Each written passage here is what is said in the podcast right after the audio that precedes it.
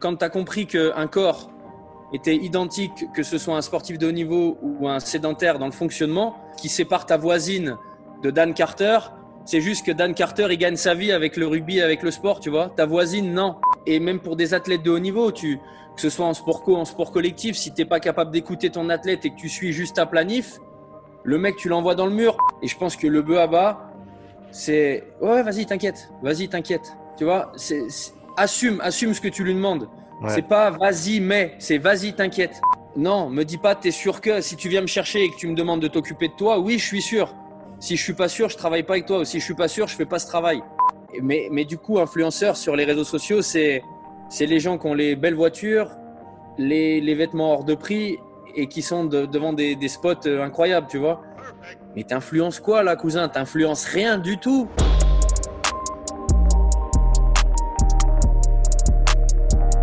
Ok Vincent, on est live. Euh, bienvenue sur le podcast. Salut Sean, merci, merci pour l'invitation.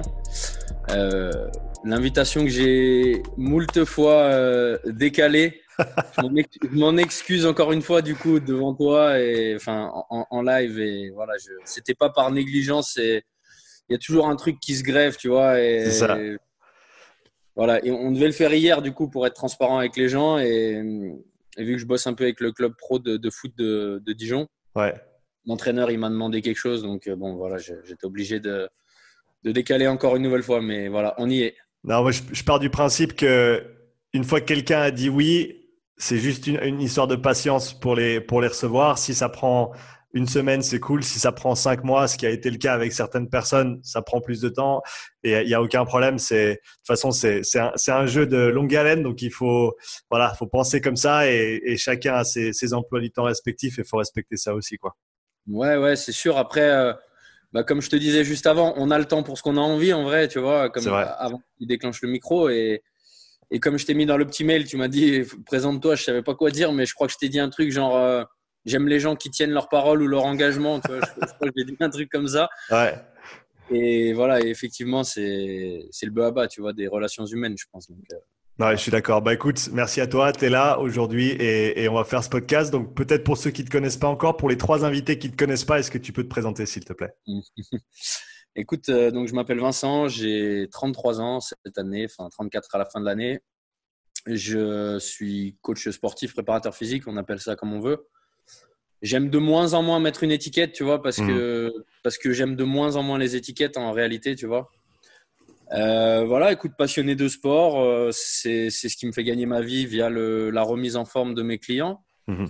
euh, sportifs de haut niveau ou pas d'ailleurs, tu vois. et puis à part ça, j'essaye de, de, de, voilà d'être à la fois un épicurien, un curieux de, de beaucoup de choses. J'ai ma propre salle donc depuis 8 ans qui était en free access pendant pendant pendant pendant 6 ans. Mhm. et euh, que j'ai remis en juste salle privée de, coaching. Si tu veux, on développera après les pourquoi du comment, mais mhm. Euh. Euh, voilà. Donc pour resituer un petit peu, voilà, coaching, sportif de haut niveau, gens normaux, même si le terme est péjoratif et j'aime pas ça. voilà. Et donc je suis enfermé toute la journée dans ma salle.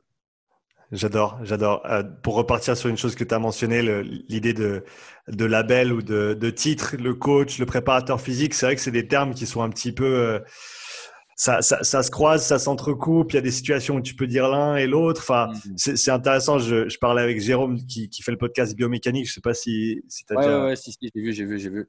Et, euh, et on parlait de ça justement et il me disait, voilà, euh, c'est quoi la différence entre un coach et un préparateur physique? Pour moi, la, la, la différence, elle est elle, est légère. Dès, le moment où une personne a, un objectif de performance sportive, euh, à partir de ce moment-là, tu peux techniquement te considérer comme préparateur physique. Euh, si, et, c'est là où je, on va dire, je, tire la ligne ou je, mets la, ligne dans le sable, mais, c'est arbitraire et, ça, bouge. Quoi. Comment, comment toi tu vois la chose sur ces différents termes? En fait, moi je te dirais bien que bah, pour resituer un petit peu au tout début, quand j'étais donc euh, en, STAPS, en fac de sport, j'y suis allé pour être préparateur physique, si tu veux. Donc, euh, et moi, préparateur physique en face, à, l'époque, je mettais forcément au niveau. C'était égal au niveau, tu vois. Mhm. Et en l'occurrence, égal top 14 parce qu'à l'époque, je pratiquais le rugby un petit peu quand, euh, quand j'étais à la fac. Et je trouve que d'un point de vue possibilité de développement des qualités physiques, le rugby est un peu supérieur aux autres sports, tu vois, dans mmh. la, possibilité donnée, euh, exploiter vraiment euh, un spectre très large, tu vois.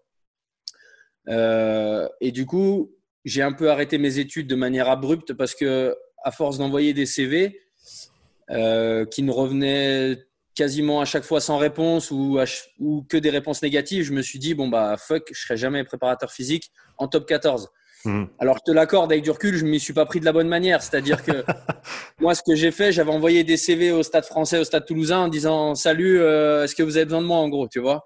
Évidemment, évidemment, ils n'avaient pas besoin de moi. Évidemment, ils ne m'attendaient pas, tu vois. Si tu devais le refaire, tu, tu prendrais quel chemin? Je prendrais peut-être un chemin. Euh, bah, déjà, d'accepter de ne de, de pas contacter que l'élite dans, dans un sport. Euh, donc de contacter des divisions inférieures, euh, de contacter d'autres sports aussi tout simplement, tu vois, puisque puisqu'il y a d'autres sports qui, qui, sont épanouissants, tu vois. Mmh. La preuve, c'est que j'aimais pas le foot jusqu'à il y a quelques années et que maintenant je travaille quasiment dans le haut niveau qu'avec des footballeurs, tu vois. Mmh. Euh, et qu'au final, je m'éclate parce que les a priori que j'avais sur les footballeurs, je les ai plus en les côtoyant, etc., etc., tu vois. après, je pense que le raisonnement encore de comment trouver un job aujourd'hui dans ce boulot, il est encore différent d'il y a peut-être 15 ans quand je l'ai fait, parce qu'il n'y avait pas les réseaux sociaux, parce que parce qu'à la fois il y avait moins de monde et il y avait moins de monde qui se prétendait quelque chose. Mmh. Euh, tu vois, c'était c'était une autre époque un peu. Je n'ai pas envie de faire l'ancien, tu vois, mais euh, c'était un peu différent. Tu vois. Et, du coup, pour recentrer sur ta question, quand j'ai arrêté, j'ai eu un ami qui m'a dit euh, "Écoute, c'est pas grave, fais du coaching." Euh, ça devient un peu à la mode. Euh, je vois en salle que les gens viennent vers toi, ils voient que tu t'entraînes différemment, peut-être un peu mieux que la moyenne. Euh, tout le monde te demande des conseils, donc bah, monnaie ses conseils finalement, tu vois. Mhm. Et moi, j'ai un peu pris le truc de haut. Je lui dis, écoute, non, mais c'est un truc de merde. Ça m'intéresse pas de bosser avec des vieux, avec des vieilles. Tu vois, j'avais même les termes étaient péjoratifs, tu vois. C'était non, non, moi je veux que du haut niveau, je veux que des mecs qui envoient des 3 RM à 200 kg en squat, m'emmerde pas, tu vois.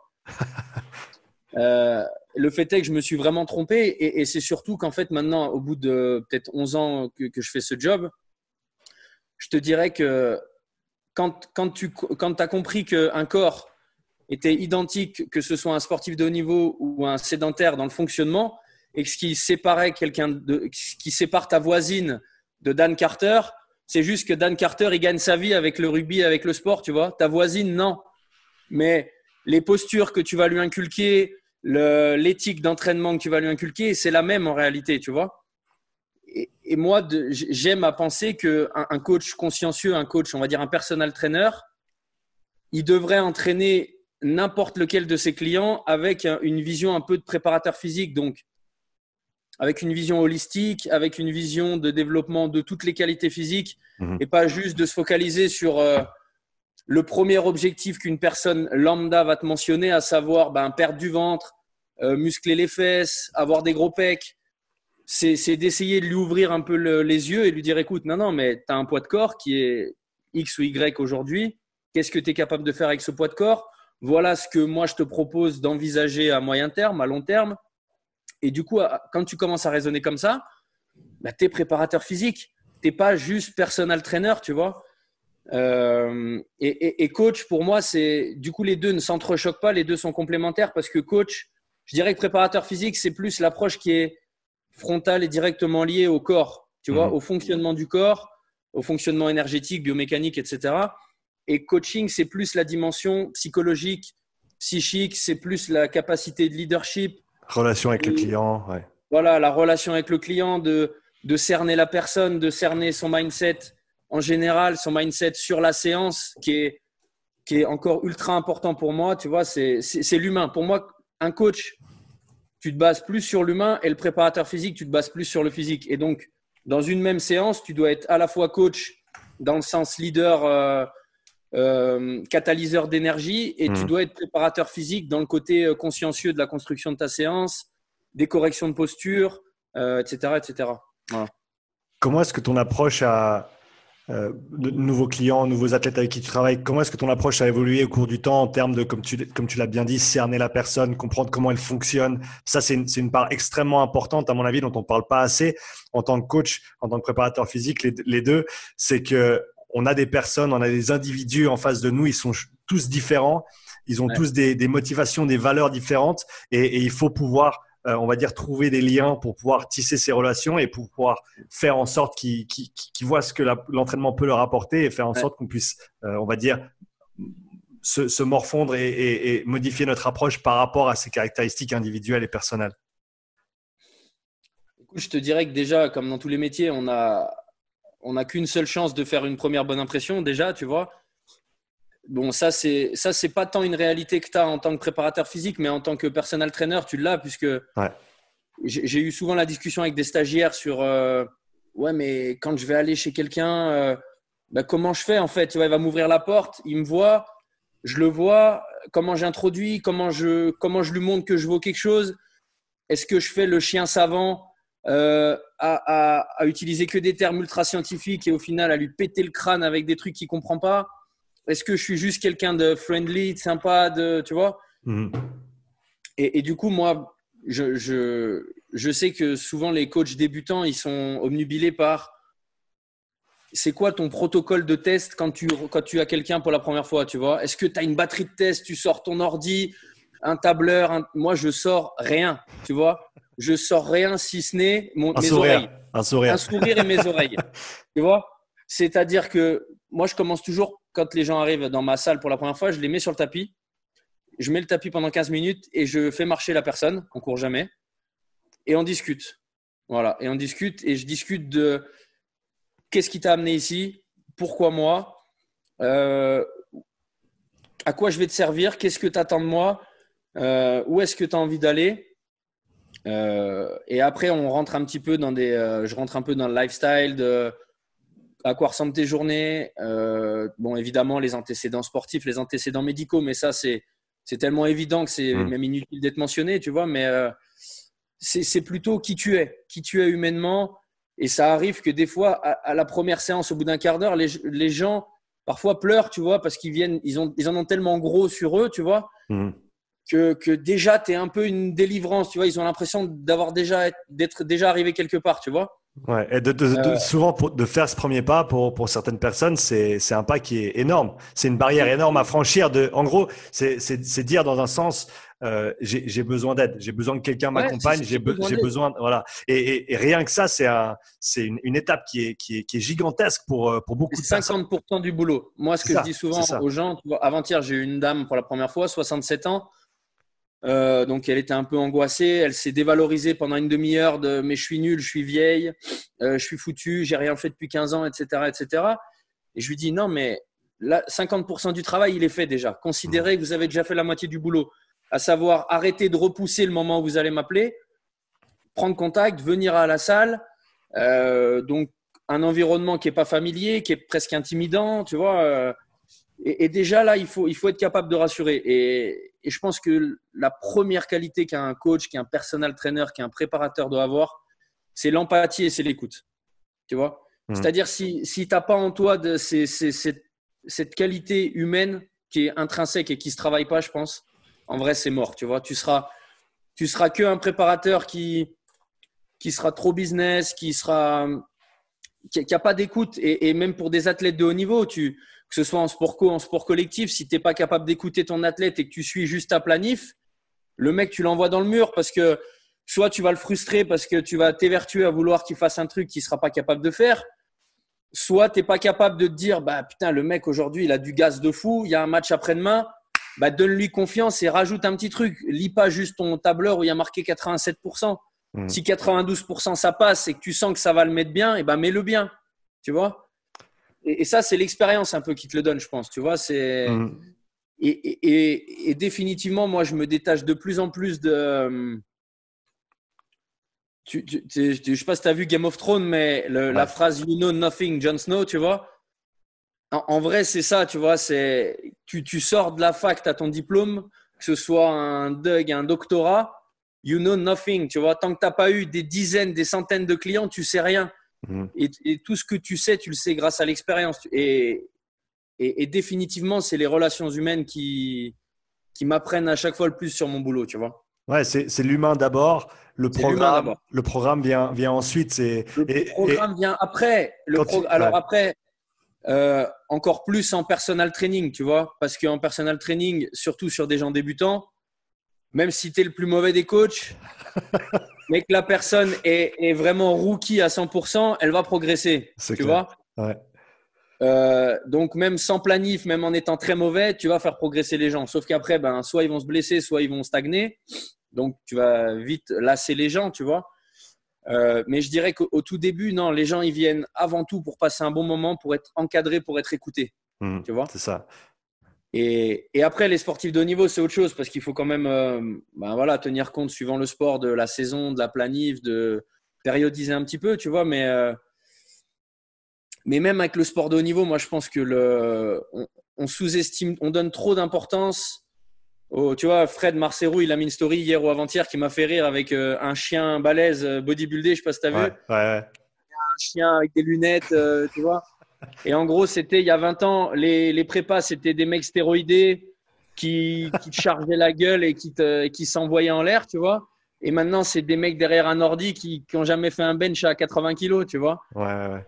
Euh, et, et, peut-être qu'avant, c'était moins scientifique, mais je pense pas que ça sortait des moins bons athlètes. Hmm. Tu vois Ouais, il faut les deux. Il faut les deux. Et, mais, mais c'est clair qu'il ne faut pas mettre le, chat avant les bœufs, à mon avis. Et c'est comme tu l'as dit, au, cours de ta carrière, tu as évolué vers une approche qui est plus euh, centrée sur la, personne, sur l'individu, sur la, relation. Et, je, je, me vois faire le, le même cheminement où c'est vraiment la personne qui est en face de moi qui compte le plus bien plus que le programme qu'on va faire, surtout dans, un, dans un format personal training, par exemple. Et je me trouve même de plus en plus à, à donner énormément de, de, de responsabilité et de choix à la personne en fait sur ce qu'on va faire et comment on va le faire parce qu'au final le squat que tu le fasses en split que tu le fasses en, en, gobelet que tu le fasses avec une barre le, squat il va faire son, son, boulot de squat. Et si la personne elle préfère X plutôt qu'Y et eh ben autant qu'elle s'éclate pendant qu'elle est avec toi et puis qu'elle fasse des progrès en même temps quoi. Ben ouais parce que tu fasses une flexion de hanche et de genou euh, avec euh, un gobelet, avec une petite cuillère, avec une barre, tu fais une flexion, tu vois. Et, et, et, je te dirais même que si la flexion elle est pas bonne, avec un crayon de papier dans les mains, bah, elle sera bonne avec rien d'autre, tu mmh. vois. Et, et, souvent les gens, euh, et souvent de plus en plus, tu vois, à l'échauffement, quand je dis à la personne, je pense, admettons, on fait du, du bench incliné aux haltères, je lui dis, bah tiens, prends les 10 et échauffe-toi. Et il en fait 11, 12, il me dit, tu me dis quand j'arrête. Et je lui dis, Arrête quand tu sens, on s'en fout, c'est de l'échauffement, tu vois. C'est cherche un afflux sanguin, cherche une sensation, cherche une connexion avec le groupe musculaire. Hmm. Et, alors que peut-être il y a 8 ans, j'aurais été à côté du mec, 7, 8, ok, on pose, tu vois, en me disant, bon allez, on fait une gamme montante, on fait 12, on fait 8, on fait 6. On s'en fout, tu as fait 15, tu as fait 13, on s'en branle, tu vois. C'est ça. Parce que, parce que avec l'expérience, tu sais que ça va rien changer. Ouais, au, final, c'est ça. C'est tant que tu arrives entre 5 et une répétition en réserve, euh, c'est bien, c'est bon. C'est bien. Ouais, c'est pareil, quand les gens ils me posaient, exactement comme toi, au début, c'était vraiment, tu avais tes reps sur le papier, tu avais tes temps de repos, machin. Et maintenant, c'est ouais, alors vas-y, prends, prends cet alter là, parce que à la jugeote, ça a l'air pas mal. Euh, je fais combien de reps? Bah, je sais pas. Vas-y. Et puis quand ça devient dur, bah, tu en fais encore une ou deux, puis tu arrêtes juste avant la fin, et puis on est bien. Et puis on, et puis on enchaîne. Voilà, et puis tu sens. Et toujours le comment tu te sens? Toujours le. C'est ça. T'as senti là ici? Non, bon, ben on recommence, tu vois? Et. Euh... T'as toujours été comme ça, à poser beaucoup de questions, ou est-ce que c'est quelque chose qui t'est venu au fil du temps? Non, je pense que j'ai toujours été comme ça. J'ai toujours. Euh, parce qu'en fait, je pense vraiment, j'aime vraiment ce métier-là pour, euh, pour les interactions, tu vois. J'aime ce métier parce que si tu as 11 clients dans la journée, tu as 11 profils différents. Mmh avec, euh, avec 11 objectifs, avec autant de, tu vois, de diversité. Et, et qu'il n'y a que ça qui. Enfin, c'est ça qui me fait kiffer, tu vois. C'est, c'est, ce levier d'aide sur les gens, tu vois. Et c'est de sentir que. Alors, j'ai pas du tout la prétention d'être un psychologue, un psychiatre ou quoi que ce soit, tu vois, mais. Et j'ai plusieurs clients qui font aussi des thérapies psy en parallèle, tu vois, pour d'autres problèmes. Et souvent, je leur demande un peu comment les, les thérapeutes mènent la danse, tu vois. Et, en gros, ils la mènent en, pas grand-chose, ils écoutent, tu vois. Mm. Et, et, moi, j'aime bien ce, tu, tu, tu, tu parsèmes un peu, tu vois, des phrases qui, qui des fois vont mettre les gens le, le, le nez dans leur caca, tu vois. Et, et, et pour qu'ils se disent Ah ouais, c'est vrai. Ah ouais, t'as raison, tu vois. Et c'est ça que j'aime, tu vois, c'est discuter avec les gens, c'est leur montrer que bah, parfois ils se méprennent un peu, ils font fausse route. Euh, et, et, ouais, vraiment, ce que, ce que j'aime, c'est moi, les, les, les, coachings où je suis le plus triste, c'est les coachings où j'ai des. Bon, c'est souvent les débuts où le client est pas bavard, où le client parle pas, tu, où je m'emmerde parce que en vrai, le truc le moins intéressant quand tu es coach, c'est de, de, de, compter les temps de récup et de compter les reps. C'est nul à chier, ça, tu vois, c'est pourri. Et, et, de plus en plus, moi, je tends vers le. Et j'en avais parlé avec euh, Raph de l'atelier Fit, Raphaël mm. P, je sais pas si tu vois qui c'est. Oui, bien sûr. Et je lui avais dit, moi, maintenant, le, je pense que la quintessence quand tu es coach, c'est de sentir le where magic happens. Tu vois, quand tu sens que la personne fait le mouvement et que les planètes sont alignées, c'est-à-dire qu'elle sent le truc, que, que, le geste est effectué à la perfection et qu'elle te dit, tu vois, par exemple, sur des, des tirages ETRX, tu vois, des trucs tout simples où tu mets mille ans à faire comprendre à la personne il faut qu'elle baisse ses épaules, qu'il faut que son épaule, elle décroche, que machin, que je rétracte. Et il y a un moment, il y a toujours un moment où tu sens que la personne, elle comprend le mouvement, tu vois. Et moi, c'est ça que j'aime, c'est de me dire, ou tu vois, sur un, un, rowing buste penché, par exemple, je trouve que ça, c'est un des mouvements qui est les plus durs à enseigner parce que tu as une isométrie, puis à la fois, tu as une phase dynamique sur le haut du corps. Ouais, ouais. Euh, et souvent, quand tu, tu, fais ton tirage, ben, ça défixe un petit peu au niveau du bassin, etc. Et le jour où tu vois que la personne fait son rowing sans casser le poignet sur la fin du mouvement, qu'il y a un alignement segmentaire, je me dis, là, je me dis, j'ai réussi mon travail, tu vois. Ouais, ouais c'est ça. Quand la, quand la, personne commence à être connectée à l'exercice, à, ce qu'elle est en train de faire, et c'est plus, ah non, je dois encore faire trois reps, c'est non, non, je suis dedans et je suis concentré et, et, et, je sens vraiment ce qui se passe et qu'ils sont, ils sont vraiment présents, quoi. C'est ça, c'est la présence. Ouais, ouais, c'est qui, c'est c'est, c'est, c'est, que le, le, la, la, synchronisation entre le muscle et le cerveau, elle est, elle est optimale, tu vois. Et que le mec ressent, en fait, c'est quand tu as l'impression que le mec ressent ce que tu veux qu'il ressente. Mmh. Voilà. Et je pense que c'est ça la quintessence en, en, personal training, tu vois. C'est, c'est pas de faire le truc bêtement, comme par exemple, malheureusement, on voit dans les, dans les grosses salles, tu vois, où tu as les mecs qui sont sur les machines, qui bougent la tête, qui regardent à droite, à gauche en même temps qu'ils font. Il n'y a aucune connexion avec le groupe musculaire. Mmh. Et, et, je pense que à tous ces gens-là, ce qui leur manque, c'est qu'on leur. Donc, moi, j'utilise beaucoup le toucher, tu vois, je, je touche beaucoup les, les, les, gens pour vraiment lui. Je veux que tu sentes là, je veux que tu sentes là, je veux que tu baisses là tu vois, sur le rowing, j'ai pas de problème à mettre le poing au milieu du dos et à appuyer tant que le mec il m'aura pas mis un, mmh. un, bon tonus, tu vois, thoracique. Et c'est ça que j'aime, tu vois, c'est c'est éduquer les gens à ressentir ce que je veux qu'ils ressentent. À part les, les personnes très introverties qui, comme tu as dit, sont des fois assez difficiles à lire et à, avec qui communiquer, quels ont été tes plus gros. Je bois, je bois du Volvic fraîche, je ne sais pas si euh, les gens vont. tu, vas te faire, tu vas te faire assassiner. ouais, mais je préfère anticiper. J'ai mangé qu'une banane et j'ai fait une grosse séance. Et je me dis, allez, il y a 20 grammes de sucre là-dedans, ça va pas me tuer. T'es ambitieux, mais je pense que ça va passer. Euh, ouais, donc à part, à part avec les, les, personnalités un petit peu, même pas difficiles, mais encore une fois, je pense les gens qui sont très très introvertis, qui communiquent très très peu. T'as beau, as beau poser des questions, t'as beau demander, des fois, t'as as vraiment, faut, faut, leur tirer les verres du nez, un truc de fou. Ça m'est arrivé une ou deux fois. À part dans ces conditions-là, quels ont été pour toi tes plus gros challenges en, en termes de coaching jusqu'ici? Euh tout confondu, sportif, non sportif? Ouais, ouais. Ouais. Bah, je te dirais que le premier, c'était. Euh, c'était juste. J'étais encore, euh, enfin, j'étais encore à la fac, mais j'avais pas fini. Et il y a un, nageur euh, dijonnais, Charles Rosoy, il s'appelle, qui était nageur euh, valide et qui a eu un accident de moto et donc mmh. a eu une désinsertion du nerf radial. Donc, paralysie du bras gauche et du coup qui s'est relancé et puis qui a voulu lancer une carrière euh, paralympique pour les JO de Londres en 2012. Voilà. Et donc il il m'a contacté peut-être euh, un an avant les Jeux. On est allé boire un café dans un McDonald's, je m'en souviens. Et il m'a dit, écoute, voilà, c'est le challenge de ma vie. Est-ce que t'en es quoi, tu vois? Et quand un mec il, il, te dit ça, ben la responsabilité elle est lourde, tu vois, surtout quand euh, j'avais pas fait grand chose. Je m'étais occupé d'un judoka international, du pôle espoir de rugby de Dijon, mais c'est tout, tu vois. Et euh, il dit Est-ce que t'en es Tu vois? Et, et j'ai dit oui. et du coup, ben, ça s'est bien passé parce qu'il a gagné la médaille d'or. Donc, euh, je m'attribue pas du tout les lauriers, tu vois, même si euh, ça te crédibilise aux yeux des gens et que mm. tu prends confiance en ton travail, tu vois. Mais euh, c'était un gros challenge parce que handisport, parce que natation. Donc, deux, deux facteurs que je maîtrisais pas. Comment tu as approché ça? Comment est-ce que tu es, rentré dans ce monde qui est complètement nouveau pour toi et, comment est-ce que, que tu as appris? Comment est-ce que tu t'es développé là-dedans? Bah alors après la natation, j'étais vaguement familier parce que quand tu sais à la fac, euh, on a eu un cycle natation, donc on a eu beaucoup de cours sur euh, ben, sur l'activité physique en elle-même, tu vois, et ce que ça implique en filière énergétique, en déplacement, etc., etc.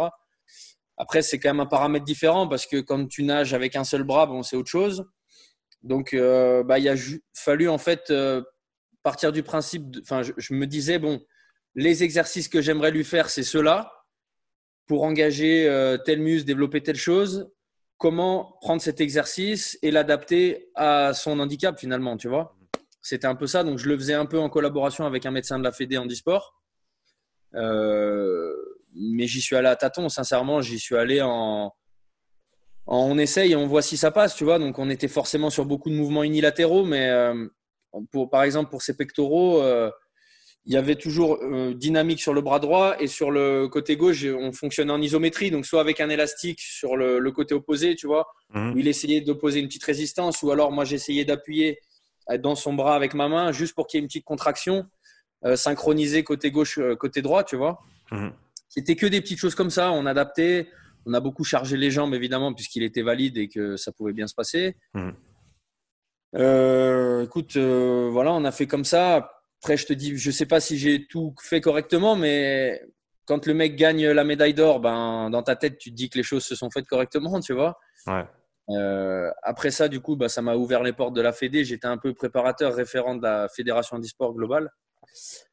Donc ça, c'était un de mes premiers défis majeurs, je dirais, tu vois. Euh, après, en défi en client lambda, euh, voilà, j'ai fait perdre 45 kilos à un mec. C'était une belle fierté parce que parce que le mec faisait 175 kilos, que, introverti, il arrivait à la salle, il regardait par terre, hmm. euh, il disait bonjour euh, sans que personne puisse l'entendre, euh, très peu de confiance en lui, enfin triste, tu vois, le, tu sens le mec qui, qui, transporte de la tristesse toute la journée, tu vois, du mal-être, de la tristesse, et, donc ça c'est des beaux défis, je trouve, tu vois, et ça pour moi c'est un défi équivalent à un mec qui gagne une médaille d'or parce que un, sportif de haut niveau, tu es, un pourcentage dans le rouage, tu vois. Pour ce mec-là dont je te parle, j'étais, son issue, tu vois, j'étais sa solution, euh, tu vois. Et, voilà, et quand tu sens le mec euh, bah, qui lève un peu la tête quand il arrive à la salle, qui, qui dit bonjour en, parlant plus fort, euh, qui s'habille différemment, qui bouge différemment, que, qui passe de je parle jamais pendant la séance à je pose une question, je pose deux questions, je rigole, je dis bonjour à une femme quand je la croise, tu vois, des trucs. Tu dis, ça n'a pas de prix, tu lui as changé sa vie, tu vois. Et, mmh. et, on, et, on, est des game changers, on est des life changers, tu vois. Euh, et ça, ça c'est des défis que j'aime, tu vois. Euh, et après, peut-être quand j'ai travaillé aussi avec, euh, avec Nabil Fekir, le footballeur de l'Olympique lyonnais. Mmh. Bon, là, c'était le, le, défi principal, c'était, comme je t'ai dit tout à l'heure, on n'a on a qu'une seule chance de faire une première bonne impression. Et en gros, on, m'a appelé, on m'a dit euh, bah, écoutez, euh, euh, monsieur Fekir aimerait faire un essai avec vous. Est-ce que vous êtes OK? Oui, je suis OK, d'accord. Donc voilà, pas de téléphone portable, etc. Rien, secret. Et en gros, bah, tu arrives, donc j'ai fait la route jusqu'à Lyon et tu te dis bon, bah voilà, il faut que je lui fasse une séance. Mais c'est dur quand tu fais une séance à un athlète que tu connais pas, que tu tu connais pas ni ses attentes, ni ses blessures. Enfin, tu vois, et en gros, tu te dis, ben, comment je fais Tu vois, c'est, je lui fais une séance trop dure, pas assez dure. Euh, alors moi, je te dirais que j'aurais tendance à faire toujours un peu plus dur que la moyenne, tu vois, hmm. un peu plus dur et, et peut-être euh, montrer des choses que, voilà, des, des exercices où je, je, me dis, il y a de fortes chances qu'il ait jamais vu, tu vois? Ouais. Euh, voilà, mais donc ça, c'était un peu, ouais, c'était peut-être un peu stressant parce que c'est pas n'importe qui. Tu te dis, ben, imagine s'il se blesse pendant la séance. Comment tu l'as abordé comment du coup cette séance? Comment tu l'as structurée? Comment tu t'as approché la personne? Ben la personne, je l'ai approché avec ma façon d'être globale. Après, c'est quelqu'un qui est assez introverti et timide, donc et réservé. Donc, euh, tu, sais, quand je te disais que tu, quand tu dialogues, tu prends les informations visuelles, les types mm. de visage, etc. C'est pas, tu sais, les, les mecs de, de, ce calibre, je dirais, c'est pas des mecs qui vont montrer grand chose, tu vois, surtout quelqu'un qui connaît pas. Donc, tu peux pas t'en référer à, à, des tics, à des mimiques de visage. Tu es obligé de, bah, de, de, dire, bon, ok, ça va, tu vois. Donc, je me souviens, on avait fait un petit échauffement euh, cardiovasculaire. Après, peut-être que je lui avais fait un petit coup d'échauffement russe pour. Euh, pour faire un échauffement un peu isolé, ischio-quadri, pour être sûr, tu vois, parce que tu as toujours le, bah, le doute de si je lui pète un ischio, comment on fait, quoi, tu vois. c'est le drame, tu vois. Ouais, c'est clair. Euh, et donc, je sais plus, je crois qu'on avait fait un peu de renforcement, euh, un petit circuit abdos, on avait fait. Euh, j'avais dû lui faire un intermittent un peu mixé, travail d'appui, boxe un petit circuit training un peu à haute intensité, tu vois. Euh, et puis un peu de travail d'appui. On avait dû faire des gammes athlétiques aussi, je pense, pour commencer. Oui, je lui avais fait faire des gammes athlétiques. Et voilà, donc je m'étais dit, bon, un truc où lui va se dire, c'est pas hors sujet avec un footballeur. Ouais. D'où les gammes athlétiques, d'où l'échauffement un peu localisé sur le membrane et tout. Et puis après, je m'étais dit, euh, bah, je vais ouvrir sur des trucs euh, soit inspirés du fight, donc qui sont plus ma cam, tu vois, euh, tout en étant toujours ultra chiant sur les postures pour que peut-être lui il se dise euh, putain mais pourquoi il me corrige comme ça? On m'a jamais corrigé tu vois par exemple. Euh, juste aller un, cran plus loin pour qu'il pour qu'il voit que tu bah, que tu es là quoi. Tu es, là, pour faire le job. voilà et, tout en étant bah, comme je suis c'est-à-dire je pense assez présent vocalement assez présent dans le cheering et tu vois le, la motivation tu vois. Parce que c'est un peu ma façon d'être. Et voilà, donc bah écoute, ça s'était bien passé. Euh, voilà, mais voilà, c'était aussi un gros défi, quoi. Tu vois, c'est un gros mmh. défi. C'est surtout de te dire, euh, c'est la première fois où j'ai pris conscience de de ce qu'il y a derrière un mec de ce calibre. Tu vois, l'enjeu du club, l'enjeu s'il se blesse, l'enjeu financier. Ouais. et puis encore une fois, que si je fais un truc qui lui déplaît, comme n'importe quel client, tu vois, mais bon, là, là, tu te dis quand même, c'est pas n'importe qui tu te dis, ben, si je fais un truc de traviole, ben, il me rappellera sûrement jamais, tu vois. Mmh, mmh. Euh, donc, ouais, c'était pas facile, quoi. C'était, c'était, challengeant, quoi. Voilà. Je, vais revenir sur ton, ton parcours avec ton nageur. Euh, est-ce, que, est-ce qu'il y a eu des périodes ou des moments difficiles que tu as dû gérer pendant, pendant cette année, année et demie d'entraînement? Est-ce que tu peux en parler un petit peu? Il y en a plein. Alors après, dans les détails, euh, je ne saurais pas te redonner les anecdotes, mais il y a eu, il y a eu beaucoup de, bah, en fait, vu que tu, tu étais beaucoup sur un travail quand même unilatéral, euh, tu as, vite fait d'inflammer, euh, tu vas de créer des, des, des, inflammations tendinites, etc. Parce que, et, et, et, vu que les sollicitations, elles sont pas symétriques, ben, tu peux aussi vite euh, lui faire un peu mal au dos si tu fais beaucoup de trucs. Tu vois, on faisait beaucoup de snatch, kettle, snatch alter. Euh, et il avait toujours une petite faiblesse un peu au niveau du dos, donc il fallait toujours jongler avec ça. Mmh. Et l'entraînement en natation, c'est une grosse charge de travail, je pense que tu le sais. Mhm. Euh, et, donc, c'était constamment du dialogue avec l'entraîneur de vas-y mollo parce que ce matin, il était à la rue. Euh, c'était ça surtout, tu vois, c'était vraiment de gérer. Euh, parce que souvent, la natation, la prépa physique, elle est faite au sein du club. Elle est rarement externalisée, tu vois. Mhm. Et elle est souvent faite par l'entraîneur. Bon, peut-être que maintenant, dans les gros teams, il y a des préparateurs, mais j'ai quand même l'impression que c'est souvent une prépa qui est, qui est, qui est faite dans l'activité limite, tu vois, sachant que la natation, on peut considérer que c'est un, c'est un moyen de se préparer physiquement, tu vois, même titre que l'athlétisme, par exemple. Ouais. Euh, bon, même si suivant la discipline, sur les sprints, les mecs font beaucoup de muscu quand même, mais euh, c'est souvent géré par les entraîneurs. Et du coup, il a déjà fallu faire mes preuves euh, aux yeux de l'entraîneur. Mmh. Euh, qui était ok, mais comme tout coach, quand tu te ramènes ta gueule, c'est ben j'attends de voir quoi. Tu vois?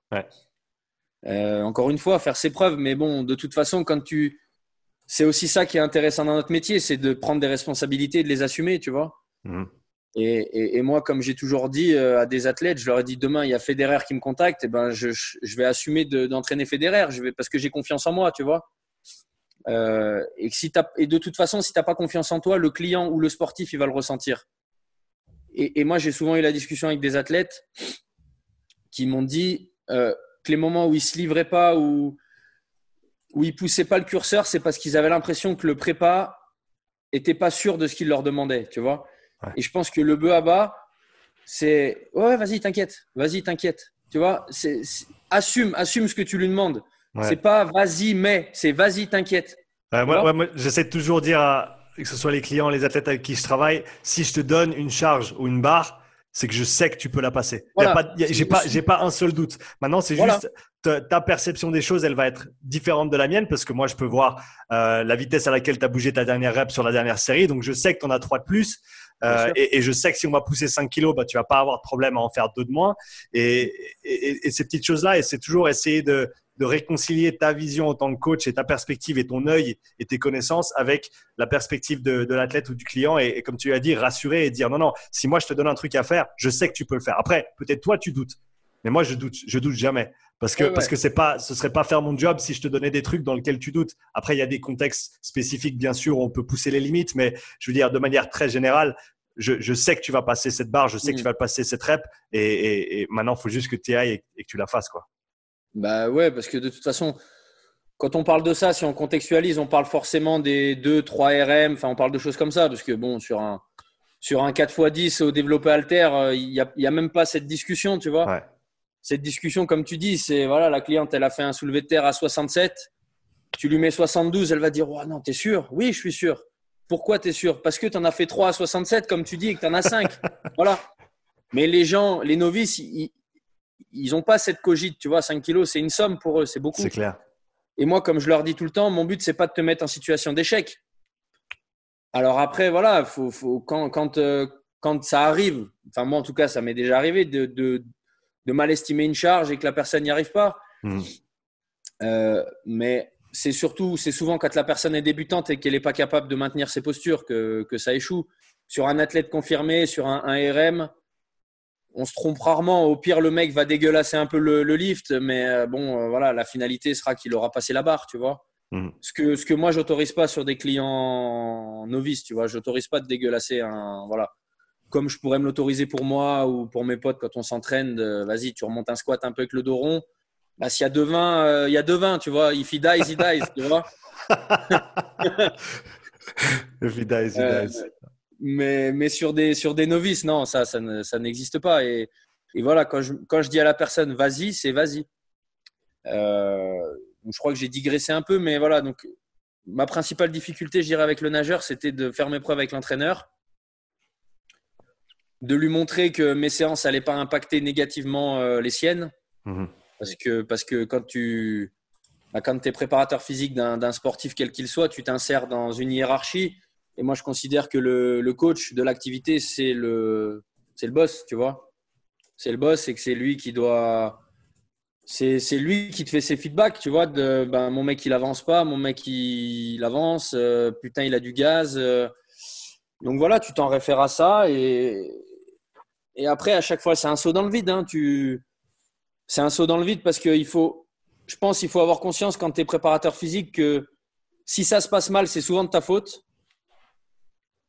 Et, si ça se passe bien, euh, bah, c'est normal. Mais moi, je suis d'accord avec ça. Tu vois, je considère mm. pas qu'un préparateur physique doit avoir ses lauriers. Tu vois, au même titre que quand quelqu'un fait bien son travail, quel que soit le travail, je, ne pense pas qu'il faut constamment le complimenter parce que c'est un peu, euh, bah, c'est ce qu'on est en droit d'attendre de n'importe quelle personne qui fait un travail, c'est qu'il le fasse bien. Tu vois. Mm, mm, Donc nous, en tant que préparateur physique, faire bien son travail, c'est préserver l'intégrité physique de l'athlète, et le faire progresser euh, en temps et en heure, euh, voilà, sur, euh, sur des, pics de forme. Ou, voilà, Donc, si le mec gagne, ben, c'est, tu considères que tu n'as pas fait mal ton travail, mais tu ne peux pas considérer que c'est grâce à toi non plus, tu vois.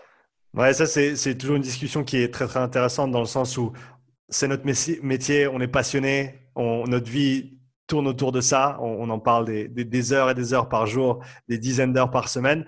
Mais au final, après, quel va être le véritable impact qu'on va avoir sur la performance sportive d'un athlète? On ne sait pas en fait. On sait pas. Non, on ne sait pas. Et, comme je te disais tout à l'heure, comme je te disais en personal training, quand la personne est débutante, un mauvais coach lui fait faire n'importe quoi sur le premier mois, la personne va progresser. Quand tu prends des top athlètes comme le footballeur que je t'ai mentionné, il faut avoir conscience que ton apport, il sera de, j'en sais rien, ça veut rien dire, mais entre 1 et 5% peut-être, tu vois. Mmh. Euh, mais bon, si c'est le 1 et 5% qui font que le mec va en équipe de France, que le mec, euh, bah, c'est pas blessé de la saison, j'en sais rien. C'est et, si c'est juste pas quantifiable, mais que juste le mec se sent bien, mais c'est tout, c'est suffisant, tu vois. Ouais, j'allais dire, c'est euh, surtout quand tu arrives vers les très très hauts niveaux, c'est extrêmement difficile de, de, voir un, transfert d'une activité plus générale vers peut-être une activité sportive qui est très spécifique et qui ressemble pas du tout à ce que tu vas faire à la salle. Et donc à ce moment-là, en fait, surtout si l'athlète est déjà très très bien développé, ton job c'est déjà de un de pas do no harm, de limiter mm. la casse, de faire en sorte qu'il n'y ait pas de, soucis dans la salle, euh, quitte à ce que des fois les exercices soient un petit peu plus, entre guillemets, bateau qu'ils ne pourraient l'être pour un athlète qui est en plein développement. Parce qu'en fait, au final, tu, voilà, ton, est-ce que, est-ce que rajouter 2 kilos sur son, son squat, sur son 1RM, ça va vraiment faire en sorte qu'il gagne le match pendant le week-end si c'est un joueur de foot, un joueur de rugby ou autre? Donc, c'est toujours des, faut toujours prendre ces choses-là avec des pincettes et, et, bien penser avec qui tu travailles et, quel est ton, quel est ton rôle dans, dans cette aventure, quoi. Ouais et aussi cerner que des mecs, mais ça c'est c'est plus une population de sportifs, je dirais. Encore une fois, on parlait du rugby, qui sont des, des profils. Euh, vas-y, on y va, vas-y, vas-y, vas-y, tu vois. Les footballeurs, de par leur éducation en centre de formation et, ce qu'ils entendent depuis qu'ils sont gamins, ils sont pas, ils sont frileux un peu, tu vois. Mmh. Et donc, comme tu dis, le mec, tu lui fais faire une série de 5 en squat à 60. Oui, tu sais que tu peux mettre 62, mais le mec, il va commencer à te dire à 62, tu es sûr euh, Tu vois, il a un match après-demain.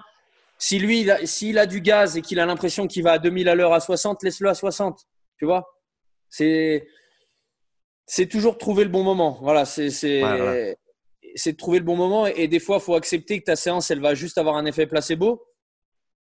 Mais comme tout effet placebo, s'il si, fonctionne, c'est bien. S'il fonctionne, c'est bien.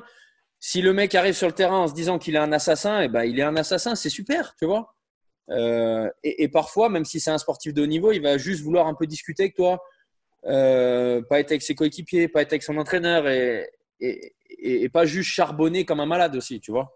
Ouais, je pense qu'il y, a une grande part d'éducation aussi. En tout cas, moi, je vois en travaillant gentiment avec de plus en plus de, de personnes qui évoluent dans le sport ou qui, sont sportifs de, euh, soit amateur, soit de, plus haut niveau. Il y a une grande part d'éducation aussi que nous, on doit apporter, du fait que voilà, tu as peut-être des, athlètes. Moi, je sais par exemple avec les, gars avec qui je travaille au rugby, ton entraînement, ta préparation physique complémentaire au rugby en hors saison et en saison, c'est pas, c'est même pas le même monde, c'est pas le même univers. Mais les, mais, les, mecs, ils, ils savent pas simplement, ils n'ont pas été enseignés, ils n'ont pas eu accès à, cette information. Ils ont dit ah ben ça c'est un programme pour le rugby, donc je vais le faire 12 mois de l'année. Mais au final, il y, a, y, a cet élément de voilà, peut-être essayer d'amener l'athlète à réfléchir un petit peu, OK, quelle est ta charge d'entraînement en hors saison? Quelle est ta charge d'entraînement en saison? Tu as pris tu as pris trois matchs d'affilée, trois week-ends d'affilée, tu es, cassé de partout. Est-ce qu'on va vraiment vouloir pousser un, cycle de Smolov euh, ce mois-ci? C'est des, choses tout con, mais au final, ce qui, qui joue énormément sur la, sur la longévité de l'athlète aussi. sur la longévité, sur la fraîcheur. Et en saison, la priorité, quel que soit le sport, la, priorité numéro un, c'est la récupération. Quand il y a une grosse fréquence de, de jeux, de matchs. De... Donc, ouais, si le mec dans un club amateur, il se dit euh, 4 x 12 sur 4 exos, euh, 3 jours avant le match, ben, gros, ça va être compliqué d'être performant sur ton match, tu vois, c'est mort. Euh, mais voilà, ça, c'est le rôle du préparateur physique, comme tu dis, d'éduquer et de, de faire comprendre qu'il y a un temps pour tout, tout simplement. Il y a un temps pour le développement, il y a un temps pour le maintien il y a un temps pour la récup aussi. Euh, voilà, c'est ouais. c'est des généralités ça de, en tant que préparateur physique. C'est clair. Comment, comment est-ce que toi tu abordes des peut-être des échanges avec des athlètes qui ont peut-être une, idée très très fixe sur comment les choses devraient se passer en préparation physique, alors que peut-être de ton point de vue c'est c'est un petit peu à l'opposé de ce qui leur serait le plus bénéfique à ce moment-là. Bah, tout simplement, je te dirais que ça rejoint le, le côté euh, j'assume mes idées, j'assume ce que je te demande de faire. Si tu es venu me trouver, accepte euh, ma vision des choses, tu vois, c'est-à-dire euh, je te demande de faire un, truc X ou Y, remets pas constamment en question ou questionne pas constamment le pourquoi, le comment, le pourquoi si tu as envie de comprendre, d'accord? Mais le ah t'es sûr que? Non, me dis pas t'es sûr que si tu viens me chercher et que tu me demandes de t'occuper de toi, oui, je suis sûr. Si je suis pas sûr, je travaille pas avec toi. Ou si je suis pas sûr, je fais pas ce travail. Tu vois? Mhm. euh, Donc tu dis pas là, c'est pas, faut pas demander à l'athlète d'être, euh, d'avoir des œillères et de pas avoir de recul sur ce que tu lui fais faire. Mais c'est juste, bah, comme je t'ai dit tout à l'heure, laisse-moi le temps de te prouver que je suis bon. et si je suis bon, ben voilà, peut-être que du coup, ce que tu pensais avant être référent en termes de, de bon pour toi, et eh ben peut-être qu'après avoir travaillé avec moi, tu vas te rendre compte que d'autres choses sont. Alors après, ça m'arrive aussi de proposer des trucs et de me rendre compte que c'est pas adapté. Mais là, c'est à moi de me remettre en question. Mmh. Euh, mais voilà, moi, je pars toujours du principe que quand tu vas avoir un prestataire, quel qu'il soit, dans n'importe quel domaine, bah, la moindre des choses, c'est de lui faire confiance au début. Donc, euh, donc c'est d'accepter de laisser de côté tes, croyances pour euh, écouter cette personne et, te faire un avis au bout de toute façon, il ne faut, pas des, il faut pas 10 séances pour se faire un avis sur quelqu'un. Il faut une, deux séances, je pense, tu vois. Euh, encore une fois, parce que quand tu discutes avec quelqu'un, déjà, tu as un avis sur qui est cette personne. Juste humainement. Et, moi, je pense qu'un sportif ne devrait, pas travailler avec un prépa s'il pense que humainement, ce n'est pas une bonne personne déjà. Tu vois? Mmh. ouais, il doit y avoir cette connexion, il doit y avoir cette relation parce que tu vas passer du temps avec eux, tu vas, tu vas leur, leur tu vas donner la responsabilité d'une part de ta performance, de ta vie, de ton, de ton corps à cette personne. Et, il faut ton intégrité physique. C'est ça. Tu lui donnes ton et, et, du coup, tu lui donnes aussi ton intégrité morale, enfin mentale, parce que si le mec, tu le mets à, tu le mets à genoux avant chaque match, eh ben, il va se sentir comme une grosse merde pendant les matchs. Et c'est toi le responsable aussi, tu vois. Mhm. Et quand un mec fait un mauvais match, pas forcément à cause de toi, mais que le lendemain, le lundi, il discute avec toi, il bah, faut que tu aies aussi la capacité à trouver les mots pour le rassurer, pour le laisser, dans, pour le, le, laisser on track, tu vois. Euh, et, et, du coup, encore une fois, si le mec n'a pas cette capacité d'échange, ça ne peut pas marcher. Tu as beau être le meilleur théoricien du monde, tu as beau connaître toutes les, toutes les programmations de la Terre, euh, avoir lu tous les livres du monde, si, humainement tu n'es pas capable d'interagir avec ton athlète, tu vaux zéro pour moi. Je veux revenir sur quelque chose que tu as mentionné avant en, en termes de, la place, la place du préparateur physique dans une organisation sportive ou au sein de l'aventure d'une athlète. C'est vraiment ça. En fait, on rejoint une aventure qui est déjà en cours. Il y a un athlète, il y a, il y a un coach ou des coachs du sport, souvent technique, tactique. il y a des fois un préparateur mental. Et je pense au, début, de, au début de ma carrière, en tout cas, tu arrives, euh, avec tes grandes pompes et tu penses que tu es, le roi du, es le roi du pétrole et que toi, tu vas emmener le, c'est toi qui vas emmener la barque en fait. Mais en fait, plus, plus j'avance, plus je me rends compte que tu montes dans un train qui est déjà en marche, qui a déjà une direction qui est, qui est, qui est fixe. Tu vas pouvoir apporter ta pièce à l'édifice, mais au final, c'est c'est pas toi qui va faire le c'est pas c'est toi qui va conduire le train. C'est pas toi qui va poser les rails. Ces choses là sont, déjà posées souvent. Et, ton rôle à toi il est en gros tu, peux apporter quelque chose, bien sûr, tu peux faire une différence, mais il va falloir le faire dans le cadre dans lequel cet athlète évolue déjà. Tu vas pas pouvoir simplement tout faire à ta sauce exactement comme tu veux. Euh, et il faut respecter ses contraintes. Comment, comment est-ce que tu approches cet aspect-là de la préparation physique? Alors après, moi, le, j'ai jamais été euh, préparateur physique référent dans, un club pro, par exemple, en salarié, hein, tu vois. Euh, j'interviens là actuellement, mais un peu en parallèle et je m'occupe pas spécialement de la prépa. Donc, j'ai jamais eu peut-être à m'en référer à. Euh, bon, à l'arrière, si, quand j'étais étudiant au pôle espoir de, à la fac, je m'occupais du pôle espoir de Dijon, de rugby, mais j'étais l'assistant préparateur. Tu vois, j'avais un, mec au-dessus de moi, Jean-Baptiste Paquet d'ailleurs, je crois qu'il est toujours à La Rochelle, je le mentionne parce que je l'aime beaucoup. Euh, donc, c'est c'était pas moi directement qui avait la responsabilité des mecs et des séances, même si moi, parce que j'ai ce tempérament-là, j'avais envie de si, si, vas-y, laisse-moi gérer, je connais, tu vois. Hmm. Euh, alors après, par contre, ouais, je suis vraiment d'accord avec ce que tu viens de dire, que tu, tu montes dans un train et peut-être plus le niveau est élevé, plus le niveau du club est élevé, plus, euh, plus le wagon est long et, plus ton siège il est petit, tu vois. Hmm. Et ça, faut, mais ça, c'est comme quand tu. C'est comme dans une entreprise, en fait. Tu n'étais pas indispensable. L'entreprise, elle existait avant toi. Le club, il existait avant toi.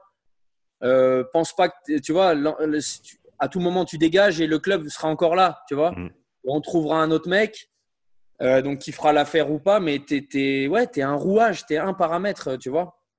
Euh, alors après, moi, j'ai quand même un peu ce caractère de dire, euh, pas parce que je pense que je suis meilleur que les autres, mais j'ai envie à chaque fois de changer les choses. Tu vois, j'ai envie de. J'ai voilà, envie que. Parce que, encore une fois, je considère que si on vient me chercher, bah, laissez-moi faire mon travail. Tu vois? Laissez-moi faire mes preuves. Si ça marche pas, vous me dégagez. Mais si ça marche, eh ben, en tout cas, pour que ça marche, laissez-moi montrer ce que je sais faire. Laissez-moi gérer les mecs. Euh, laissez-moi leur montrer des, choses que vous n'avez jamais vues.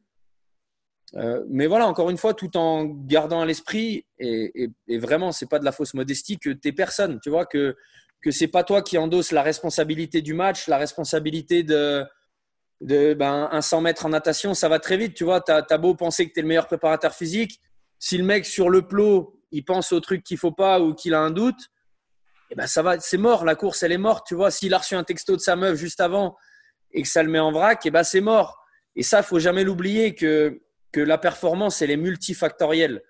C'est le sommeil, c'est ce que le mec a bouffé la veille, c'est que le mec t'a dit qu'il y a deux jours, il se sentait bien, alors qu'en fait, il se sentait pas bien et que du coup, la séance, tu l'as fait alors qu'il fallait pas la faire. Tu vois, c'est plein de choses. Mhm. Donc, c'est vraiment, fais les choses correctement, toi, mais sans perdre à l'esprit que c'est pas pour ça que ça va, que, qu'on va gagner. C'est pas grâce à toi, tu vois. Tu as, eu déjà des situations difficiles à gérer avec des coachs qui, qui te faisaient intervenir, mais qui ne te laissaient pas la liberté nécessaire pour que tu puisses faire ton travail ou que tu puisses en tout cas établir les, les fondamentaux que tu jugé être nécessaire pour faire avancer le, soit l'athlète, soit l'équipe Encore une fois, non, parce que les, les je, je, je, travaille souvent avec des. Et même quand je travaille avec des athlètes en sport collectif, c'est par exemple, je travaille avec des hockeyeurs de haut niveau depuis 3-4 ans l'été, mais ils viennent en hors saison et ils viennent euh, en hmm. dehors de leur club, donc euh, je m'en réfère à personne, tu vois, si ce n'est à eux. Euh, donc non, je te dis, la, la, seule fois où vraiment j'ai dû faire mes preuves et convaincre l'entraîneur, c'est quand je me suis occupé du nageur. Euh, parce que, bah, parce que voilà, on était en étroite collaboration, tu vois. Mais euh, sinon, non, j'ai jamais eu de, non, j'ai jamais eu ce problème-là. Cet épisode est présenté par Strength Coach Network, la meilleure plateforme d'éducation et de développement pour les coachs et les préparateurs physiques. Strength Coach Network propose plus de 200 heures de contenu vidéo éducationnel présenté par des coachs à la pointe de la performance sportive tels que Dan Pfaff, Derek Hansen, Carl Dietz et Buddy Morris.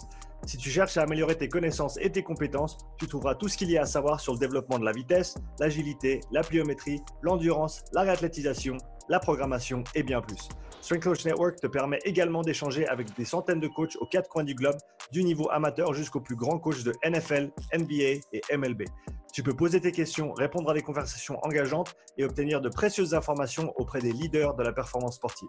Strength Coach Network couvre également le développement de carrière pour les coachs. Si tu as besoin d'une critique de ton CV, dois te préparer pour un entretien ou si tu cherches des conseils de réseautage professionnel, visite strengthcoachnetwork.com/upside et reçois ton premier mois d'abonnement à moitié prix. Va maintenant sur strengthcoachnetwork.com/upside pour bénéficier de cette offre exclusive. Je veux passer sur un, sur un autre sujet, je sais qu'il tient à cœur.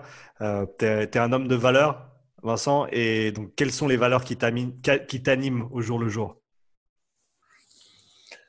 Alors, euh, je pense que je me. Je sais pas si c'est une qualité, hein, parce que je pense que mon entourage euh, en fait les frais, mais moi je te dirais que je me durcis de plus en plus avec les années vis-à-vis -vis de moi-même et vis-à-vis -vis des gens. C'est-à-dire que mes valeurs, c'est je, déteste les gens qui tiennent pas leur engagement, les, gens qui tiennent pas leur parole, euh, les gens qui se mentent à eux-mêmes, tu vois, les, gens qui prétendent des choses mais qui ne les font pas. Je pense que vraiment ce qui devrait euh, motiver tout un chacun, c'est le walk your talk.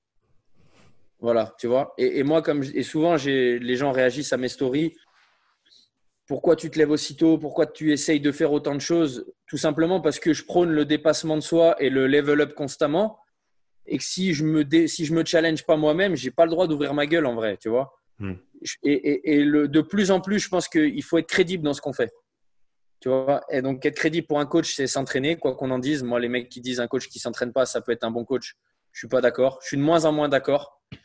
Euh, parce que tu peux, si tu sais pas ce que tu attends, si tu n'as pas conscience de ce que tu attends de l'athlète, en l'ayant vécu toi, c'est compliqué de, de le blâmer s'il ne donne pas, s'il répond pas à tes attentes, par exemple, tu vois. Mm. Euh, donc vraiment mes valeurs, moi, c'est l'honnêteté, la ponctualité euh, et la discipline. Voilà, c'est-à-dire, je déteste les gens qui commencent un truc qui vont pas au bout, les gens qui commencent un truc qui s'arrête. Euh, je déteste les gens en retard, que ce soit mes proches, mes amis. Euh, ça m'insupporte, mais ça me fait péter un plomb. Vraiment, tu vois. C'est-à-dire que là, là le, notre rendez-vous, il était à 10h, à 48, je me suis mis devant l'ordi et j'ai ouvert la réunion, tu vois. Parce que c'est un manque de respect de bah, de pas être à l'heure, c'est un manque de respect de pas tenir ses engagements. Euh, et, ce qui, et ce qui fait qu'on est des hommes, avec un grand H d'abord, c'est le respect des relations humaines, tu vois, avec un grand H, donc les hommes et les femmes, tu vois. Et après, mon côté macho qui me dit que ce qui fait qu'on est un homme, c'est que quand on regarde quelqu'un dans les yeux et qu'on lui dit quelque chose, on doit le faire, tu vois. Hmm. Voilà, c'est un peu old school, tu vois, comme raisonnement. Je sais pas si c'est encore euh, d'actualité, mais en tout cas, voilà, c'est tu peux pas ne, tu peux pas te, te soustraire à tes engagements, je pense. Voilà. Et, et les gens que j'admire, c'est les gens qui prennent des engagements, qui vont au bout. Et c'est du coup pas nécessairement les sportifs, c'est les gens qui font des, qui sont dans le médical, qui sont dans l'humanitaire, les gens qui acceptent de faire des trucs. Euh, où on se dit waouh, lui, lui vraiment, s'il n'existe pas, on est dans la merde, tu vois. Mmh. Et, et, même si je pense que nous, on a un levier sur les gens, mais on n'est pas les, on n'est pas les sauveurs du monde, tu vois. Les sauveurs du monde, c'est les pompiers, c'est les médecins, c'est les chirurgiens. Euh, voilà, tu vois, c'est et, et c'est pour ça que le feed game, tous ces trucs-là, j'ai de plus en plus de mal un peu, tu vois, parce que parce que de se glorifier juste parce que tu as un physique ou que tu as des perfs, en vrai, on s'en bat les couilles. Peut-être que tu, tu peux m'aider un petit peu sur ce point-là. C'est quoi le fit game? Moi, je suis, revenu en Suisse il y a deux ans. Je ne connaissais pas du tout la scène francophone de, fitness, performance ou quoi que ce soit. Et j'entends ce mot qui tourne et, j'ai de la peine à, à, vraiment déterminer ce que c'est en fait. bah, alors moi, je, je considère, je suis pas du tout dedans. Hein, donc, mais, mais vu que, je sais pas si tu as vu, j'ai lancé un podcast sur YouTube et que j'ai aussi, euh, j'invite des gens et j'ai reçu un YouTuber là qui, qui, est un, qui est un peu dans ce milieu bah, c'est un milieu de, de, de mecs euh, aigris, jaloux, qui, qui, qui, c'est du concours de beat en fait, de qui a les meilleurs abdos, tu vois. Euh, et, c'est la culture de, de, poster des photos avec des shakers et des, et des leggings Gymshark, tu vois. C'est ça le fit game en fait, tu vois. mais mais c'est pas des sportifs, c'est pas des gens qui ont une ADN de sportif, tu vois. C'est des gens qui veulent juste euh, être beaux sur un réseau social, tu vois. Mhm. C'est pas une ADN de sportif. Je sais pas pourquoi on, parle de ça, mais euh, euh, quelque chose qui c'était quelque chose qui t'insupportait. Ouais, je pense que bah on, on en revient aux valeurs. Je pense que ce que tu dis, ça a du sens d'être juste avec tes avec tes principes, avec ce que tu dis, parce qu'on en revient on en revient aux relations humaines. Et, et, en fin de compte, il y a c'est c'est un élément qui est absolument fondamental dans, dans notre vie à tous, de tous les jours. Euh, on, on, peut, on peut pas, enfin, à moins d'être un ermite euh, né, mais je veux dire, on a besoin de ces interactions, on a besoin de passer du temps avec nos proches, on a besoin de passer du temps avec nos amis. L'aspect social, il est, à mon avis, beaucoup négligé et en, plus du fait qu'il est très difficile à maintenir dans des temps comme ça où on, on est restreint par rapport à nos mouvements et notre possibilité à voir des gens. Et, au final, c'est ça, c'est ta parole, c'est la façon dont tu vas interagir avec les autres, c'est ce que tu vas dire, ce que tu vas mettre en avant. Et comme tu as dit, des valeurs et des principes, c'est joli, mais si derrière tu tu prends pas les actions qui sont requises de toi, euh, c'est comme tu l'as dit, les, gens qui les gens qui agissent, pour moi, sont toujours plus intéressants que les gens qui qui disent ou qui parlent ou qui théorisent, euh, parce que c'est au final c'est l'action qui va faire la différence. Euh, que ce soit dans une relation euh, entre, entre deux individus ou une action pour changer les choses, pour changer euh, une petite partie du monde dans lequel on vit, c'est comme ça qu'on va, qu'on va les faire avancer. Ah, il y a que. C'est ouais, bah, tu as tout résumé. Je sais pas ce que je peux rajouter de plus. C'est que. Non, non, mais c'est vrai. Enfin, après, je vais paraphraser, donc c'est pas utile, mais le, le comment dire tu vois, il y a le terme en ce moment d'influenceur qui est beaucoup utilisé, tu vois, mm. qui est. Et, et je ne connais pas l'étymologie exacte d'influenceur. Si on regarde celui qui influence. voilà, non, mais celui qui influence. Lui ou celle qui influence. Voilà. Ouais, ouais, mais, mais, mais du coup, influenceur sur les réseaux sociaux, c'est les gens qui ont les belles voitures, les, les vêtements hors de prix et qui sont devant des, des spots incroyables, tu vois. Mais t'influences quoi là, cousin? T'influences rien du tout. Tu vois, tu, tu, tu, tu, confortes les gens dans le fait qu'ils ont une vie de merde, c'est tout. C'est tout ce que tu fais, moi, je pense, tu vois. Mhm. Influencer, c'est.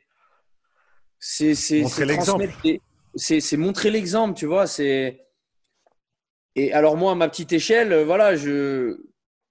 Quand, je, tous les matins, je montre que je me réveille à 5h15, c'est pas pour dire aux gens, regardez, euh, bande de merde, je me lève plus tôt que vous, vous êtes en train de dormir c'est juste pour dire aux gens, je m'inflige cette rigueur. Je m'inflige cette rigueur parce qu'il n'y a que ça qui me permettra d'avoir du temps dans mes journées, de faire tout ce que j'ai envie, de ne pas sortir la même phrase que tout le monde, à savoir j'ai pas le temps. T'as pas pas le temps. Tu as juste trop dormi ce matin. C'est tout. Euh, et, pour moi, c'est. Et il n'y a que quand tu, tu deviens influent, quand tu le fais, mais sur la durée. C'est-à-dire que un mec qui va mettre une fois un réveil à 5h15 en mettant euh, Let's go, euh, big day, si le lendemain, il n'y a plus la même chose, bah, t'es pas tu vois, tu t'es levé tôt, mais tout le monde se lève tôt une fois dans sa vie, tu vois. Et je sais pas si tu vois qui c'est, Joko Willing, tu vois. Bien sûr. Discipline voilà. freedom. Voilà. Et, et, ben lui, c'est c'est level up là-dessus, tu vois. C'est parce que tous les jours, il y a sa montre à 4h35 dans son gym, tu vois. Et, et ce qui rend le personnage influent, c'est que si tu vas sur son feed, c'est tous les jours, il y a une photo comme ça. C'est pas il y a une photo comme ça et après tu as des photos devant une Ferrari. On s'en bat les couilles de la Ferrari. c'est que tu te dis attends, attends, ce mec-là, il a 50 balais. Pourquoi il se fait encore chier la bite à se lever à cette heure-là? Il y a une bonne raison. Tu vois euh, Voilà, c'est ça moi qui m'inspire. Tu vois, c'est les gens qui, qui, font des trucs que tout le monde ne fait pas et qui le font euh, avec rigueur, avec discipline. Pour les peut-être pour les coachs qui nous écoutent et et d'autres aussi qui, qui peut-être n'ont pas autant de bouteilles que toi dans, le, dans, le, dans la profession. Comment est-ce que, tu, est-ce que tu as développé ces valeurs? Comment est-ce que tu trouves tes valeurs en tant que coach? Parce que c'est clair qu'avec, comme tu l'as dit, avec tous ces influenceurs et tous les différents messages qu'on peut trouver sur les réseaux et autres, je trouve que c'est peut-être difficile pour les jeunes coachs de, vraiment trouver vraiment leur propre identité en fait plutôt que de, s'associer simplement à certaines méthodes ou certaines pratiques ou certains exercices, parce que c'est beaucoup plus facile en fait. C'est tellement simple de dire ouais non moi je suis un mec plutôt ouais ouais j'aime bien l'altéro euh, et non non moi je suis plutôt pas trop d'altéro euh, euh, et c'est facile de, de se coller à un mouvement en fait, mais comment est-ce que tu, tu, commences à générer ton propre mouvement? Comment est-ce que tu te développes toi, tes valeurs, pour ensuite, en gros, vraiment commencer ta propre aventure plutôt que de juste suivre les autres? Je te dirais bien que la vraie réponse, je ne l'ai pas parce que je suis sincèrement pas un calculateur, tu vois, et que je me suis jamais, j'ai pas mis une stratégie en place de je vais faire ça et ça va me donner une communauté, tu vois. Je, et, quand tu me dis euh, comment tu construis tes valeurs en tant que coach, j'essaye juste de, de, coacher comme je suis dans la vie, tu vois. C'est-à-dire, euh, ben, ce que j'attends de toi, par exemple, si on est amis dans la vie, je vais attendre la même chose de mon client, tu vois, à savoir qu'il soit rigoureux, que s'il s'engage vis-à-vis de moi et que je m'engage vis-à-vis de lui, il tienne ses engagements, mmh. euh, qu'il soit à l'heure en séance, qu'il soit généreux dans ce qu'il fait, parce que c'était un peu, c'était la phrase que j'avais dans ma salle avant, c'est pratiquer en y mettant l'âme. Et c'est ce que je dis euh, à, mes clients ou aux gens, c'est si toi tu viens me voir mais que tu n'es pas capable de pratiquer en y mettant ton âme quand tu le fais, eh ben c'est que tu n'as pas choisi la bonne activité. Parce que ça veut dire que tu peux pas y mettre toutes tes tripes, tu peux pas y mettre toute ta sincérité. Et quand tu n'es pas sincère dans quelque chose, bah, tu n'en retires pas le, la pleine substance, tu vois. Tu n'en as pas le nectar. Tu survoles les choses, mais tu vas jamais au bout. Et du coup, tu progresses pas, tu n'as pas l'impression de comprendre les choses. Donc, il ne faut, pas, il faut pas se dire. Mais après, encore une fois, moi, quand j'ai commencé le coaching, c'était il y a 12 ans. Il n'y avait pas Instagram, il n'y avait que Facebook. Je mettais un peu mes vidéos sur Facebook. Donc c'est vrai que moi à l'époque, je m'entraînais vraiment comme un sauvage et je pense que ça m'a permis un peu de sortir du lot. En... Je me souviens qu'au début où je postais des vidéos sur Facebook, ça faisait pas mal d'audience pour l'époque, tu vois, mais mhm. parce que c'était rare au final un mec qui, bah, qui avait des kettles en France euh, et qui faisait des trucs, tu vois, je te parle de ça il y a 12 ans, tu vois, euh, qui allait dans les squares faire du, du workout avec des kettles, qui, tu vois, moi, donc ça, je pense que à l'époque, c'était différent et ça m'a permis de peut-être sortir du lot euh, en termes d'audience, tu vois. Euh, aujourd'hui, c'est dur parce qu'aujourd'hui, il y a beaucoup de gens qui ont un physique, il y a beaucoup de gens qui ont des connaissances parce que les connaissances sont bah, plus facilement accessibles parce que, bah, par exemple, il y a des médias comme le tien qui existent où, où tu as accès à la parole de, centaines de gens référents dans leur domaine, donc tu peux tu peux t'en inspirer. À l'époque, il n'y avait pas tout ça. Mmh. Euh, et, c'est vrai que aujourd'hui, tu essayes plus de, t'inscrire dans un moule, tu vois, comme tu l'as dit. Tu vois, je sais que par exemple, même si j'aime beaucoup Kigan et euh, je, sais que Fred bosse aussi, tu vois, les Real Movement et tout, tu vois, pourtant je suis parti avec Kigan, on est parti à Marbella s'entraîner, on a. mais j'ai jamais voulu, comme il l'aurait aimé, peut-être euh, être un, un, ambassadeur de ce truc-là, tu vois, en France. Parce que moi, j'ai j'ai pas besoin de me j'ai pas j'aime pas me, me, rattacher à des bannières tu vois. Mmh. euh, ben je digresse mais c'est juste parce que ça me fait penser à ça. J'ai beaucoup de mes meilleurs amis qui sont musulmans tu vois et qui me disent tout le temps ah, tu serais un bon musulman tu as les valeurs que, que l'islam prône et tout et moi je leur dis j'ai pas besoin de, de, de, prendre une licence dans cette fédé tu vois en gros. J'ai mes valeurs je les ai euh, avec cette entité ou sans cette entité. Tu vois, j'ai pas besoin d'être. J'ai juste envie et besoin d'être une bonne personne. Après, je m'en branle d'être une bonne personne avec telle étiquette ou telle étiquette, tu vois. Mmh. Et, ça, prend du courage. Ça prend du courage de, de faire son propre chemin et de pas juste faire entre guillemets comme les autres et de d'essayer de, faire partie d'un clan et d'un groupe et, et d'un courant de pensée. Oui, parce que c'est rassurant, c'est rassurant d'avoir l'impression de faire partie d'un groupe, tu vois.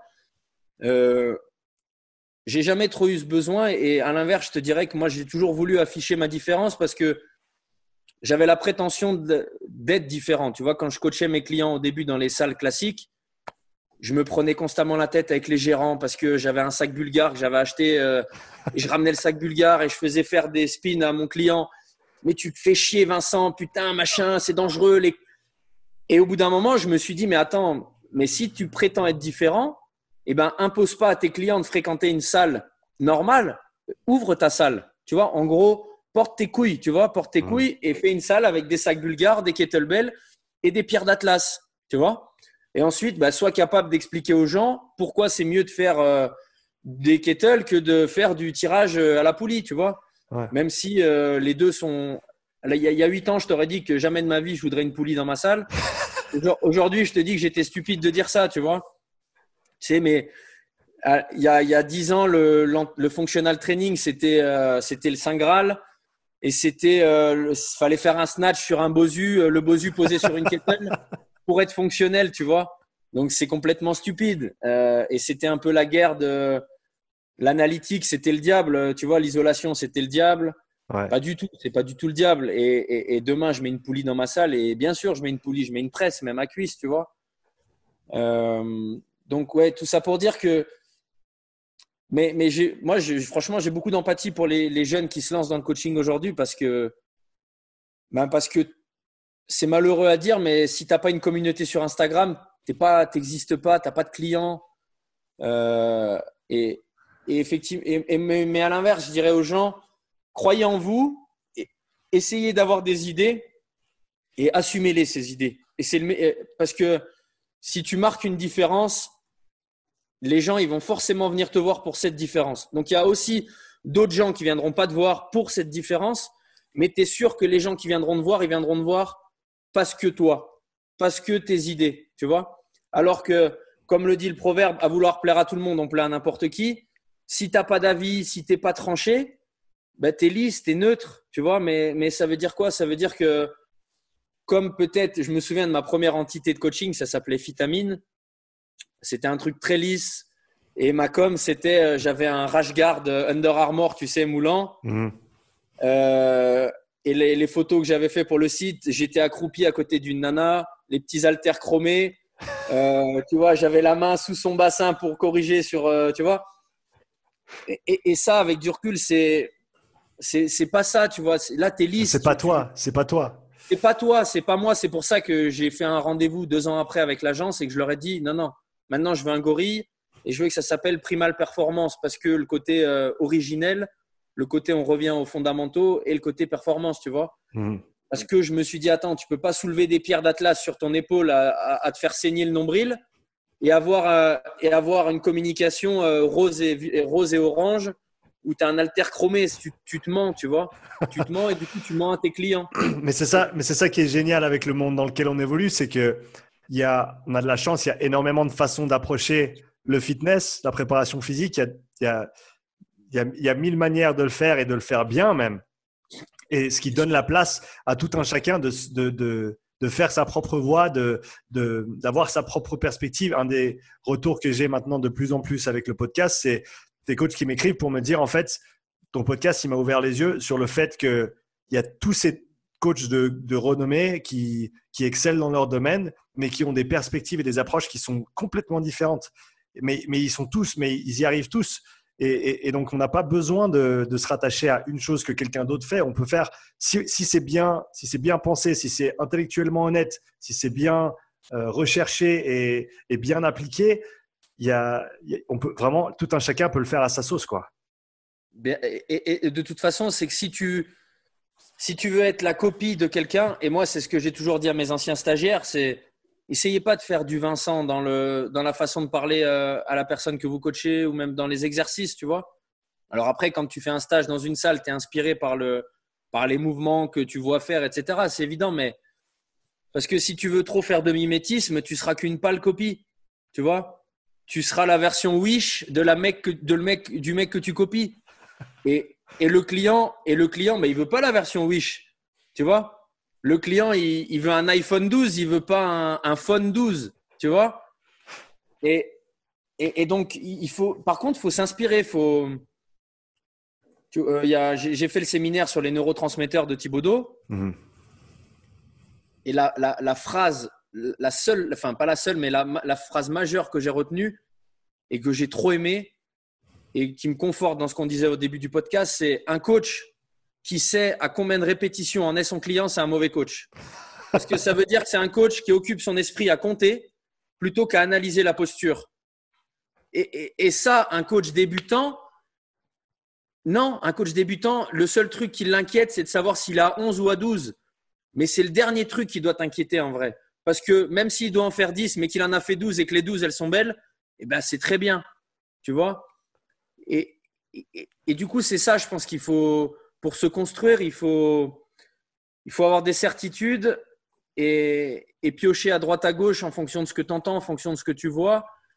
Euh, c'est peut-être ça qui est difficile aussi, c'est que beaucoup de gens ont, cette approche, et de, mon point de vue, j'ai peut-être tort, mais on a tendance, surtout de nos jours, à soit prendre tout ce qu'il y a qui, qui vient d'une personne, soit tout rejeter. On a beaucoup de peine à faire la part des choses, à dire, bah écoute, J'aime pas le personnage, par contre les informations sont vraiment top, donc je vais prendre ça et ça.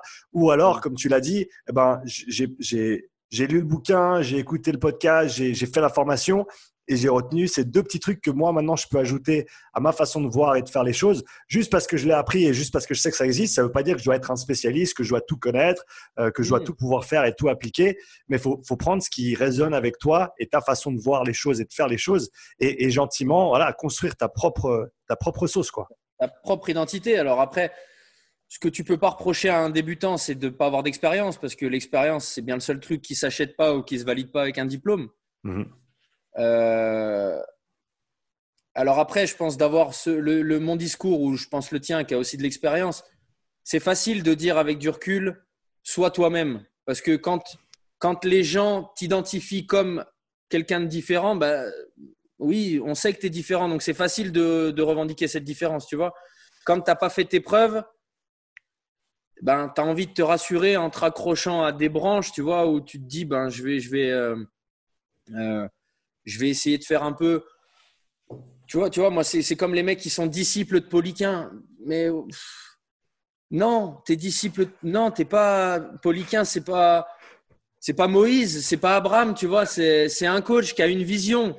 Donc oui, c'est des, tu vois, c'est, moi j'aime pas les disciples de, tu vois, moi j'ai fait le, le, le Stabs de Dijon, et par contre c'est vrai quand on me demande ma plus grosse influence, c'est Cometti, moi, définitivement c'est Cometti, tout simplement parce que je trouve que ça fonctionne, tu vois, euh, et que du coup je me suis jamais trop intéressé en approfondissant les méthodes anglo-saxonnes spécialement, mmh. tu vois.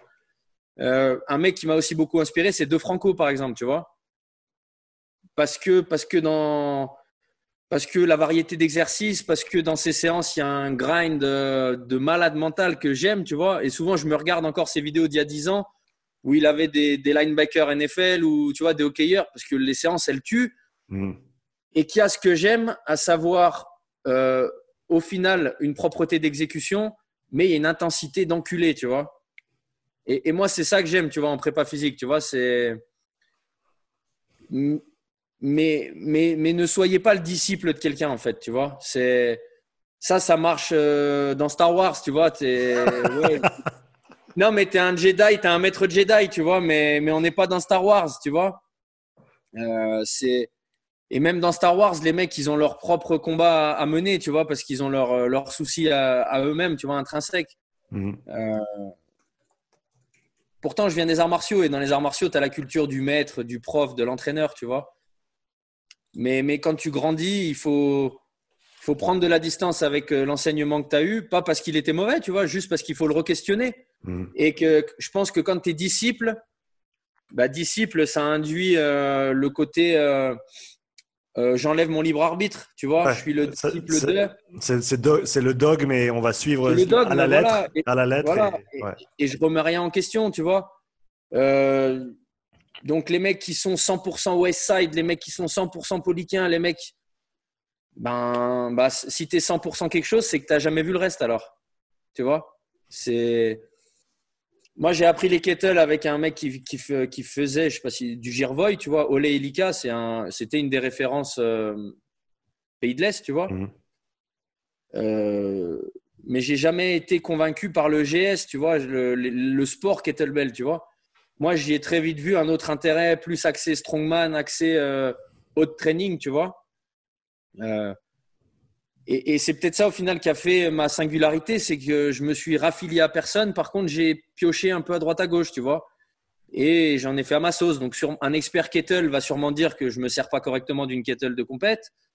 Euh, un body va dire que je fais trop de trucs non analytiques mais, mais je m'en branle parce qu'en vrai, je suis ni un body, ni un Guirevic, tu vois. Je suis un, je suis un mec inspiré de plein de choses et qui se fait son avis, tout simplement, tu vois. Mhm. Et on est dans un job de constant learning, clairement, tu vois. C'est, c'est, as ton diplôme, c'est bien, mais vas-y, montre-moi, montre-moi ce que tu sais faire, dis-moi qui t'a entraîné. C'est ça, tu vois. Et alors, mais ça, c'est décourageant comme discours, je pense, si c'est un coach débutant qui nous regarde, tu vois, parce que, parce que qui t'a entraîné quand tu débutes? Bah, personne. Normal. Qui t'a opéré quand tu viens d'avoir ton diplôme de chirurgien? Personne. Euh, et il faut donner sa chance à tout le monde. Mhm. Mais moi, je préférerais donner ma chance, je préférerais donner sa chance à quelqu'un qui, j'ai l'impression qu'il a des idées et qui veut me montrer quelque chose que je connais pas, que quelqu'un qui va me montrer quelque chose que j'ai déjà vu mille fois et que je, et que je pourrais avoir la même chose de n'importe qui. Bah, tu, tu, parles souvent d'être axé toi-même sur les idées plutôt que les méthodes. Est-ce que tu peux développer un petit peu ce, fil de pensée? Je pense que c'est ça, ça, va dans, dans, la lignée de ce dont on parle là. C'est vraiment aller un cran plus loin en termes de principes, en termes d'idées, en termes de, de concepts et de, et de modèles, plutôt que juste de se cantonner à la méthode de ça, c'est bien, la méthode de ça, c'est pas bien, ça, je vais le faire, ça, je vais pas le faire. En fait, moi, je, je déjà, j'arrive pas à faire des trucs qui me, qui me font pas kiffer. Tu vois? Et, et alors, moi, à titre perso, les prog linéaires, ça me casse les couilles. ça, me, casse les couilles parce que, parce que le lundi, je fais un truc. Peut-être que si j'ai une prog linéaire, le mardi, je dois faire tel truc. Mais le mardi, j'ai pas envie. Le mardi, j'ai pas envie. Ou le mardi, ben, j'ai pas l'énergie. Ou le mardi, même, j'ai envie de faire du piano et pas de muscu. Euh, donc, moi, je préfère, je préfère la variété. Vraiment, je préfère la variété. Euh, et un, des mecs dans le CrossFit, je sais pas si ça te parle, Rob Orlando. Bien sûr, ouais, ouais. Ouais, bon, tu vois, j'étais à son stage, à sa certif Strongman à Bruxelles il y a longtemps, tu vois. Et, ouais, ouais. et j'ai trop aimé parce que lui, il prône, euh, lui, il prenait la variété et il prenait le. Aujourd'hui, est-ce que il nous avait dit, je sais pas si c'est vrai, qu'il gardait toujours dans son home gym une barre chargée à 200 kilos.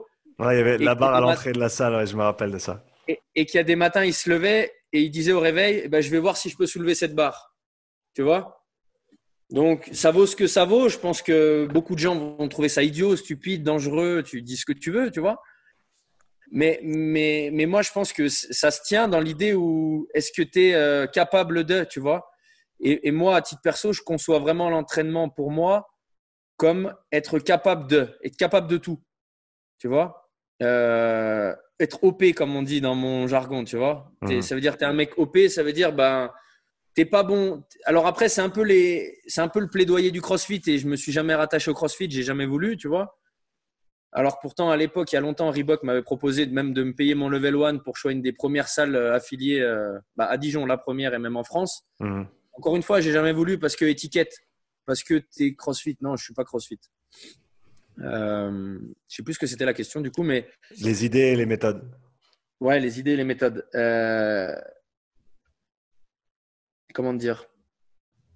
Je pense que si tu te cantonnes à une méthode, tu tu deviens spécifique, tu vois? Et, et l'ultra spécifique, c'est valable que pour euh, des gens dont c'est le métier, et des gens qui veulent performer. Sauf que moi, dans mon quotidien, je coach pas des gens qui veulent performer ou dont c'est le métier, le- l'entraînement, tu vois. Euh, même j'ai souvent des mecs qui viennent me voir pour une prog en, en force athlétique. Je leur dis non maintenant, tu vois. Je leur dis non parce que je considère qu'il y a beaucoup plus de gens qualifiés que moi pour faire que de la force athlétique, tu vois. Mhm. Et, et que moi, ça va m'emmerder d'entraîner un mec en force athlétique euh, parce que je vais pas prendre mon pied et je vais pas pouvoir apporter ma patte à son entraînement et à ce que moi je considérerais être bon pour lui, tu vois. Euh, parce que c'est des sports qui demandent beaucoup de rigueur et beaucoup de linéarité sur le, le développement, tu vois Mhm. et que ça correspond pas à ma philosophie de l'entraînement et que je vais pas m'éclater à entraîner ce genre de mec. Je sais pas si j'ai répondu trop à ta question, mais Tu as, répondu, absolument. Qu'est-ce qui, qu'est-ce que tu, veux chercher à développer pour toi dans les, dans les années à venir? Physiquement, Physiquement, niveau connaissance, niveau coaching Quelles sont tes aspirations? Mes aspirations physiques, c'est c'est de maintenir mon niveau actuel de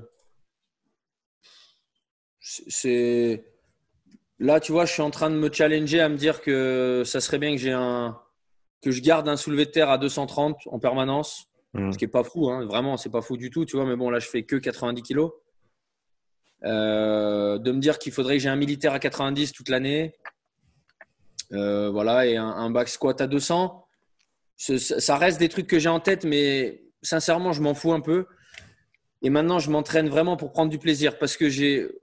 L'autre truc, c'est que j'ai beaucoup moins le temps de m'entraîner maintenant parce que j'ai beaucoup de clients, tu vois. J'ai énormément de clients et tant mieux, tu vois. Mhm. Et du coup, quand tu dis oui à tout le monde, bah, il n'y a plus beaucoup de temps pour toi, même si, bon, je t'ai dit tout à l'heure que tu avais le temps, mais euh, en fait, maintenant, je m'entraîne pour prendre du plaisir. Je m'entraîne pour kiffer, pour me mettre une cartouche, tu vois. Mhm. Je m'entraîne plus trop pour une performance ou maintenant, je veux, je veux respecter mes perfs et en même temps respecter mon body fat, tu vois. Mhm. Euh, sans que l'un n'impacte trop sur l'autre, dans un sens ou dans l'autre, tu vois. Il y a quelques années, j'en avais rien à péter de mon body fat, mes perfs étaient respectables, mais j'étais un cochon. J'ai plus envie de ça. Et j'ai pas non plus envie d'être un fit boy de 80 kilos euh, qui peut plus euh, montrer euh, avec un peu d'orgueil euh, qui c'est le gorille dans la salle, tu vois. Voilà. Mais, mais sincèrement, mais, mais mon vrai objectif de vie à, à 10 ans, c'est de, c'est d'être un tueur en piano à 40 ans. Vraiment, c'est, c'est mon, mon seul, c'est ma vraie obsession. Tu vois, maintenant, c'est je veux à 40 ans être vraiment très bon en piano. Voilà. Ça fait combien de temps que tu pratiques? Ça fait deux ans. J'ai commencé en, ouais, j'ai commencé en février, en février 2019. Tu prends des cours ou autodidacte? Ouais, bien sûr, je prends des cours. Ouais, ouais, je prends des cours. Moi, je suis le. J'ai commencé à Lyon quand je vivais à Lyon. J'ai pris, euh, j'ai toujours pris trois cours par semaine depuis deux ans en fait. Tu as des morceaux préférés que tu aimes jouer ou que tu aspires à jouer un jour? Euh, ouais, alors mon, le morceau que je rêverais de jouer, qui est pas si inaccessible que ça, mais c'est encore un peu tôt, c'est Aria de- des variations Goldberg de Bach. Mhm. Et après, mon, mon main goal, c'est la Campanella, Ok. qui est un morceau qui demande énormément de virtuosité et qui a un délai un peu incompressible de 15 ans de piano avant de pouvoir le jouer, tu vois, en- de le jouer correctement. Voilà. Donc, Ouais. euh, euh, mais mais c'est en fait, euh, à travers le piano, c'est vraiment que j'ai trouvé un, un nouveau moyen de me challenger que j'arrive plus trop à avoir avec le sport, tu vois. Euh, parce que- parce qu'il y a aussi que j'ai toujours conçu, moi, comme je t'ai dit tout à l'heure, l'entraînement comme euh, de la prépa physique pour quelque chose, tu vois. J'ai fait 15 ans de judo, j'ai fait du rugby, Mhm. et, et que, et que moi, la muscu, je peux pas la dissocier de c'est bien, tu fais de la muscu, mais le reste, tu vois. C'est ça aussi qui fait que j'ai jamais été attiré par le body, le culturisme, etc. C'est que la muscu, pour la muscu, ça m'emmerde un peu, tu vois, beaucoup même maintenant. C'est aussi pour ça que la moitié de mes trainings de la semaine, je fais du sac de frappe, je fais des trucs où, où, je, où voilà, tu développes une aptitude physique euh, de, mouvement, tu vois. Mhm. Euh, et, là, le piano, c'est vraiment d'être un, bah, d'être zéro, tu vois, de partir de zéro et d'aller quelque part.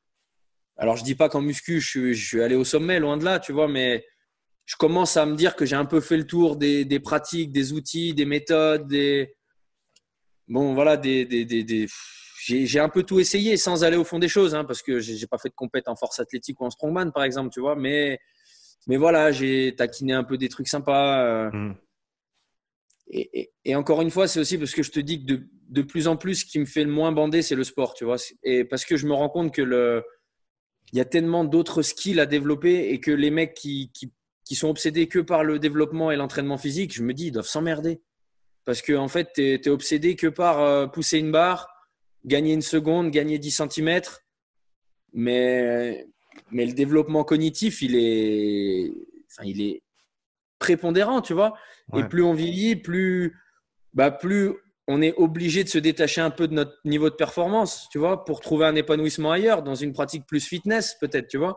Et il y, a aussi l'aspect, même pour les, pour les athlètes de haut niveau, et le, le, problème, on entend parler de ça surtout avec les crossfitters de, de haut niveau, c'est que si ton monde est l'entraînement et la compétition, le jour où tu as une blessure, le jour où il y a quelque chose qui se passe, tu, ça va être très, très, très difficile niveau psychologique de, voilà, qui, suis-je en fait? C'est ça la question. Voilà, et, et ben du coup, et ça, tu vois, c'est vrai que je me dis maintenant, si par exemple j'ai un, je sais pas, je me, je me fais une petite déchirure à l'ischio et que je peux plus faire euh, grand chose pendant trois semaines, et eh ben je vais, je vais voir le bon côté et me dire, ben, les trois heures, les, les trois fois deux heures que je prenais pour faire une séance, ben, je vais les faire, je vais les prendre pour faire du piano.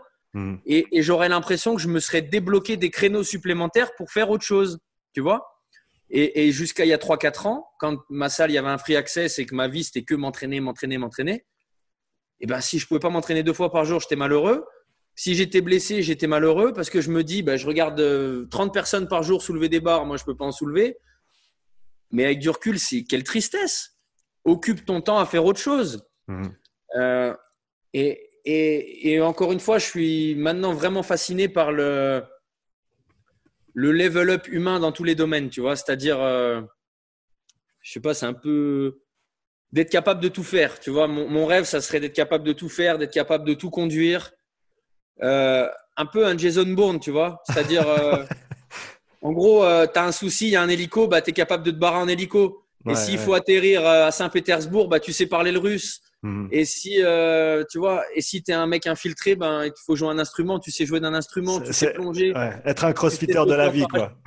Hein le crossfitter de la vie. ouais, le crossfitter de la vie. Mais sauf qu'un des trucs qui me, qui me déplaît dans le crossfit, c'est que les mecs, ils mangent crossfit, ils chient crossfit, ils font des soirées pizza, ils regardent les games. Euh, tu vois, non, non, non. Ouais, Sur, ce sujet-là, j'ai une conversation qui était vraiment super intéressante avec euh, Alexandre Jolivet, euh, qui est compétiteur en master.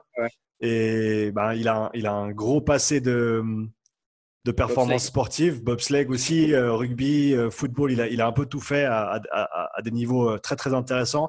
Et il le dit, pour lui, le, son CrossFit, c'est pas sa vie. Le CrossFit, c'est son job. Il va au job le matin, il s'entraîne, il rentre le soir, il n'y a pas une médaille sur le mur. Il parle pas entraînement avec sa femme, il a, une petite famille, il est content, il, change ses habits, il n'est pas en training toute la journée parce que c'est une partie de sa vie et ça met du pain sur la table. Et, oui, il adore ça, mais en même temps, son identité n'est pas 100% accrochée à, cette pratique en fait. Euh, et, ça lui permet d'avoir un, certain équilibre. Ouais, je, ben, je suis d'accord parce que parce que sinon, tu te donnes, tu te, tu te donnes un moyen d'être triste. Tu vois, si ça se passe pas comme tu veux. Encore une fois, moi, je dissocie vraiment la pratique euh, loisir, fitness, qui est la mienne, tu vois, et qui est celle de 97% des pratiquants de musculation et de fonte au sens large, tu vois. Du compétiteur. Les compétiteurs, quel que soit le sport, j'estime même que c'est normal que ça soit ta vie. Parce que si c'est pas ta vie, tu n'arriveras pas au bout des choses, tu n'iras pas au bout mmh. des choses. Par contre, pour nous, maintenant, c'est prendre, il faut prendre du détachement. Donc, je sais que c'est dur à, dire, tu vois, mais qu'on aime tous l'entraînement, qu'on aime se sentir qu'on est fort, qu'on est, tu vois, mais mais je sens que je commence à avoir un peu de sagesse sur ce domaine, tu vois. Alors qu'il y a cinq ans, j'étais le plus gros des débiles à m'entraîner. Euh, mais tu vois, dix fois par semaine, 10, 12 séances par semaine, dures, lourdes. déjà, je peux plus l'assumer physiquement, j'ai plus le temps. Et ça m'intéresse plus. Je, je, me dis, putain, mais tu passes à côté de tellement de choses. Euh, les, bouquins, j'en lis pas assez. Je, je, je, sais que tu vas me demander quel livre j'ai à te recommander. Je sais même pas parce que je partage mon temps entre mes clients, euh, le les cours de piano et un peu de sport, et qu'après j'ai plus le temps. Tu vois, j'ai aussi une copine. Euh, et, vraiment, je pense que il faut raison garder, comme on dit. Tu vois, c'est-à-dire que l'équilibre, il est dans, dans, le juste milieu. Tu vois, il n'est pas dans l'excès, dans l'excès de rien, je pense. Parce que l'excès, ça te monte à la tête, ça te rend malheureux. Euh, parce que en vrai, il y a, y a, peu de chances que ça se passe toujours comme prévu, comme le plan, tu vois. Ça se passe jamais. Mmh.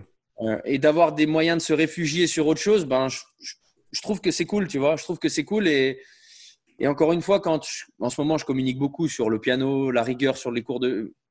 C'est pas pour montrer aux gens que je me suis mis à la musique et que je voilà, je fais un truc de plus que vous. C'est, parce que je voudrais vraiment que les, gens ils, perçoivent à quel point de quand tu découvres un domaine, surtout la musique, au final avec un nouvel alphabet, tu vois, avec euh, on vit dans un monde et, en fait quand tu commences la musique, tu te rends compte qu'il y a un autre monde qui existe à côté du tien, tu vois, un monde, euh, un monde qui se situe entre ton cerveau et ce que et la gestuelle que, que tu es capable ou pas de retranscrire en fonction de ce que tu as lu, tu vois, sur une partition et, au final, j'ai plus de respect pour euh, un pianiste virtuose que pour Klokov maintenant, tu vois.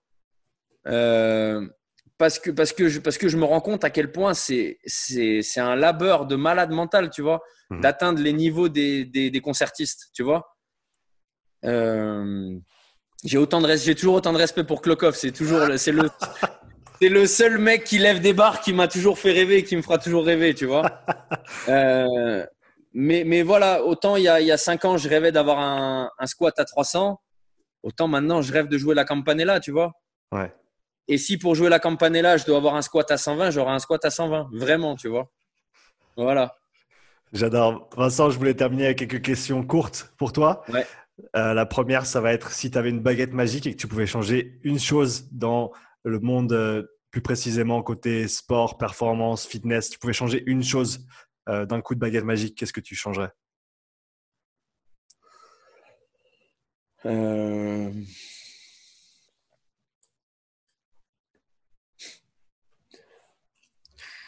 C'est une grosse responsabilité. C'est dur. C'est dur. Euh,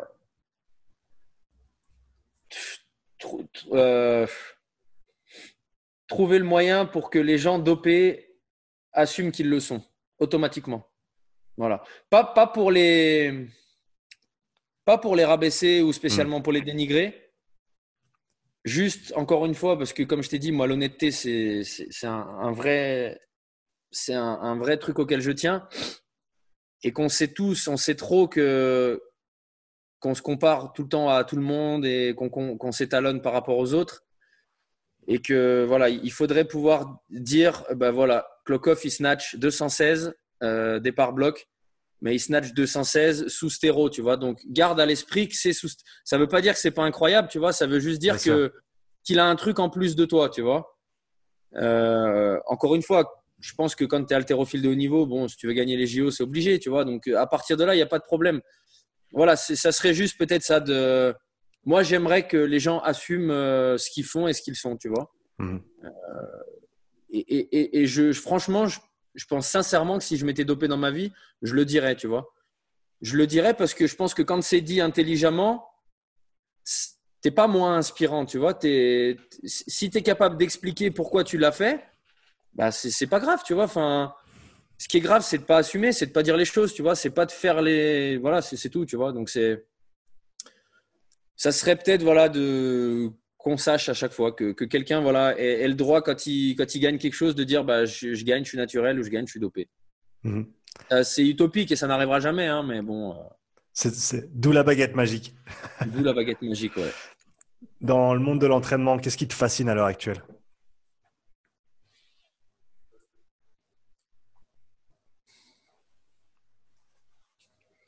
Ben, la capacité de Klokov à, à son âge à faire des développés militaires à 160 kilos. ah, ok, Klokov, je t'enverrai un t-shirt Klokov. Euh... Ouais, j'en ai un, t'inquiète pas, je suis allé le voir en. je suis sûr, j'ai fait, fait, un stage. Je suis sûr que t'en as un. Euh, non, euh, ouais, en, en... pas grand chose en vrai, parce que je te dis, je, je suis fasciné par d'autres choses en ce moment, tu vois. Mmh, mmh. Ils sont pas dans le monde du sport un exercice ou l'exercice que tu préfères coacher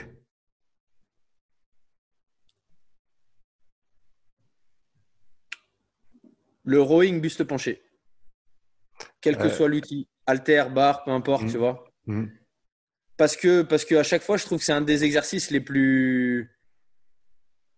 qui est à la fois très dur à faire comprendre aux gens, tu vois, parce que, parce que avoir déjà la conscience de son corps dans l'espace et de son placement, c'est compliqué pour un novice.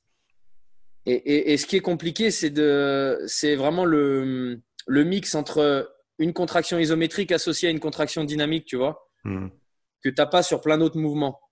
Euh, et, aussi parce que quand tu as résolu ce problème de placement sur un rowing, selon moi, tu as résolu le problème de, de, d'éventuelles euh, lombalgies ou problèmes dans ta vie de tous les jours, tu vois, parce que tu es hmm. capable de, tu es capable de placer euh, ton bas du dos et de maintenir un, certain positionnement et en même temps d'effectuer une autre tâche en parallèle.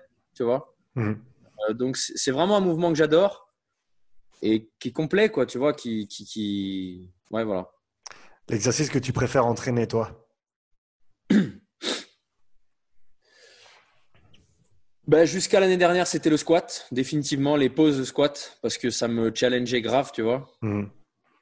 Euh, en ce moment, le deadlift, parce que, parce que je réapprends à faire du deadlift, parce que je l'ai tellement délaissé que la notion de levier euh, si importante en, soulevé de terre, euh, je l'avais moi un peu perdu en termes de ressenti et que je recommence à, comme je t'ai dit tout à l'heure, à sentir le ah là là c'était idéal le placement, tu vois. Là le lift était bon, tu vois. voilà. Un coach que tout le monde devrait suivre.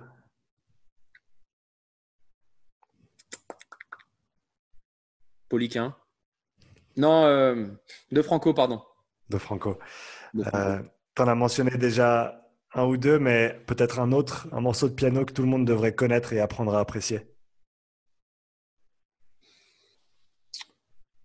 Euh, je te dirais que celui que tout le monde connaît, c'est la lettre à Élise. C'est peut-être pas le. le je te dirais l'œuvre que tout le monde devrait connaître et apprécier, c'est les variations Goldberg de Bach. Parce que euh, c'est long, c'est long, hein, c'est pas un morceau, c'est plein de morceaux. Mais même les, les, les, grands pianistes euh, le redoutent un petit peu, tu vois, redoutent un peu d'assumer de, l'enregistrer et de, et de le jouer. Parce que, parce que la, différence, euh, les, les différences de virtuosité au sein de l'œuvre sur, sur les différents morceaux, elle est très complexe, tu vois. Et, mmh.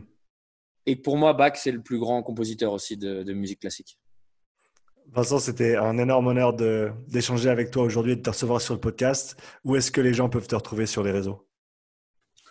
Eh ben, écoute, euh, déjà, c'est un plaisir et un honneur partagé, vraiment. Hein. sincèrement, déjà, je, te remercie, hein, puisque c'est.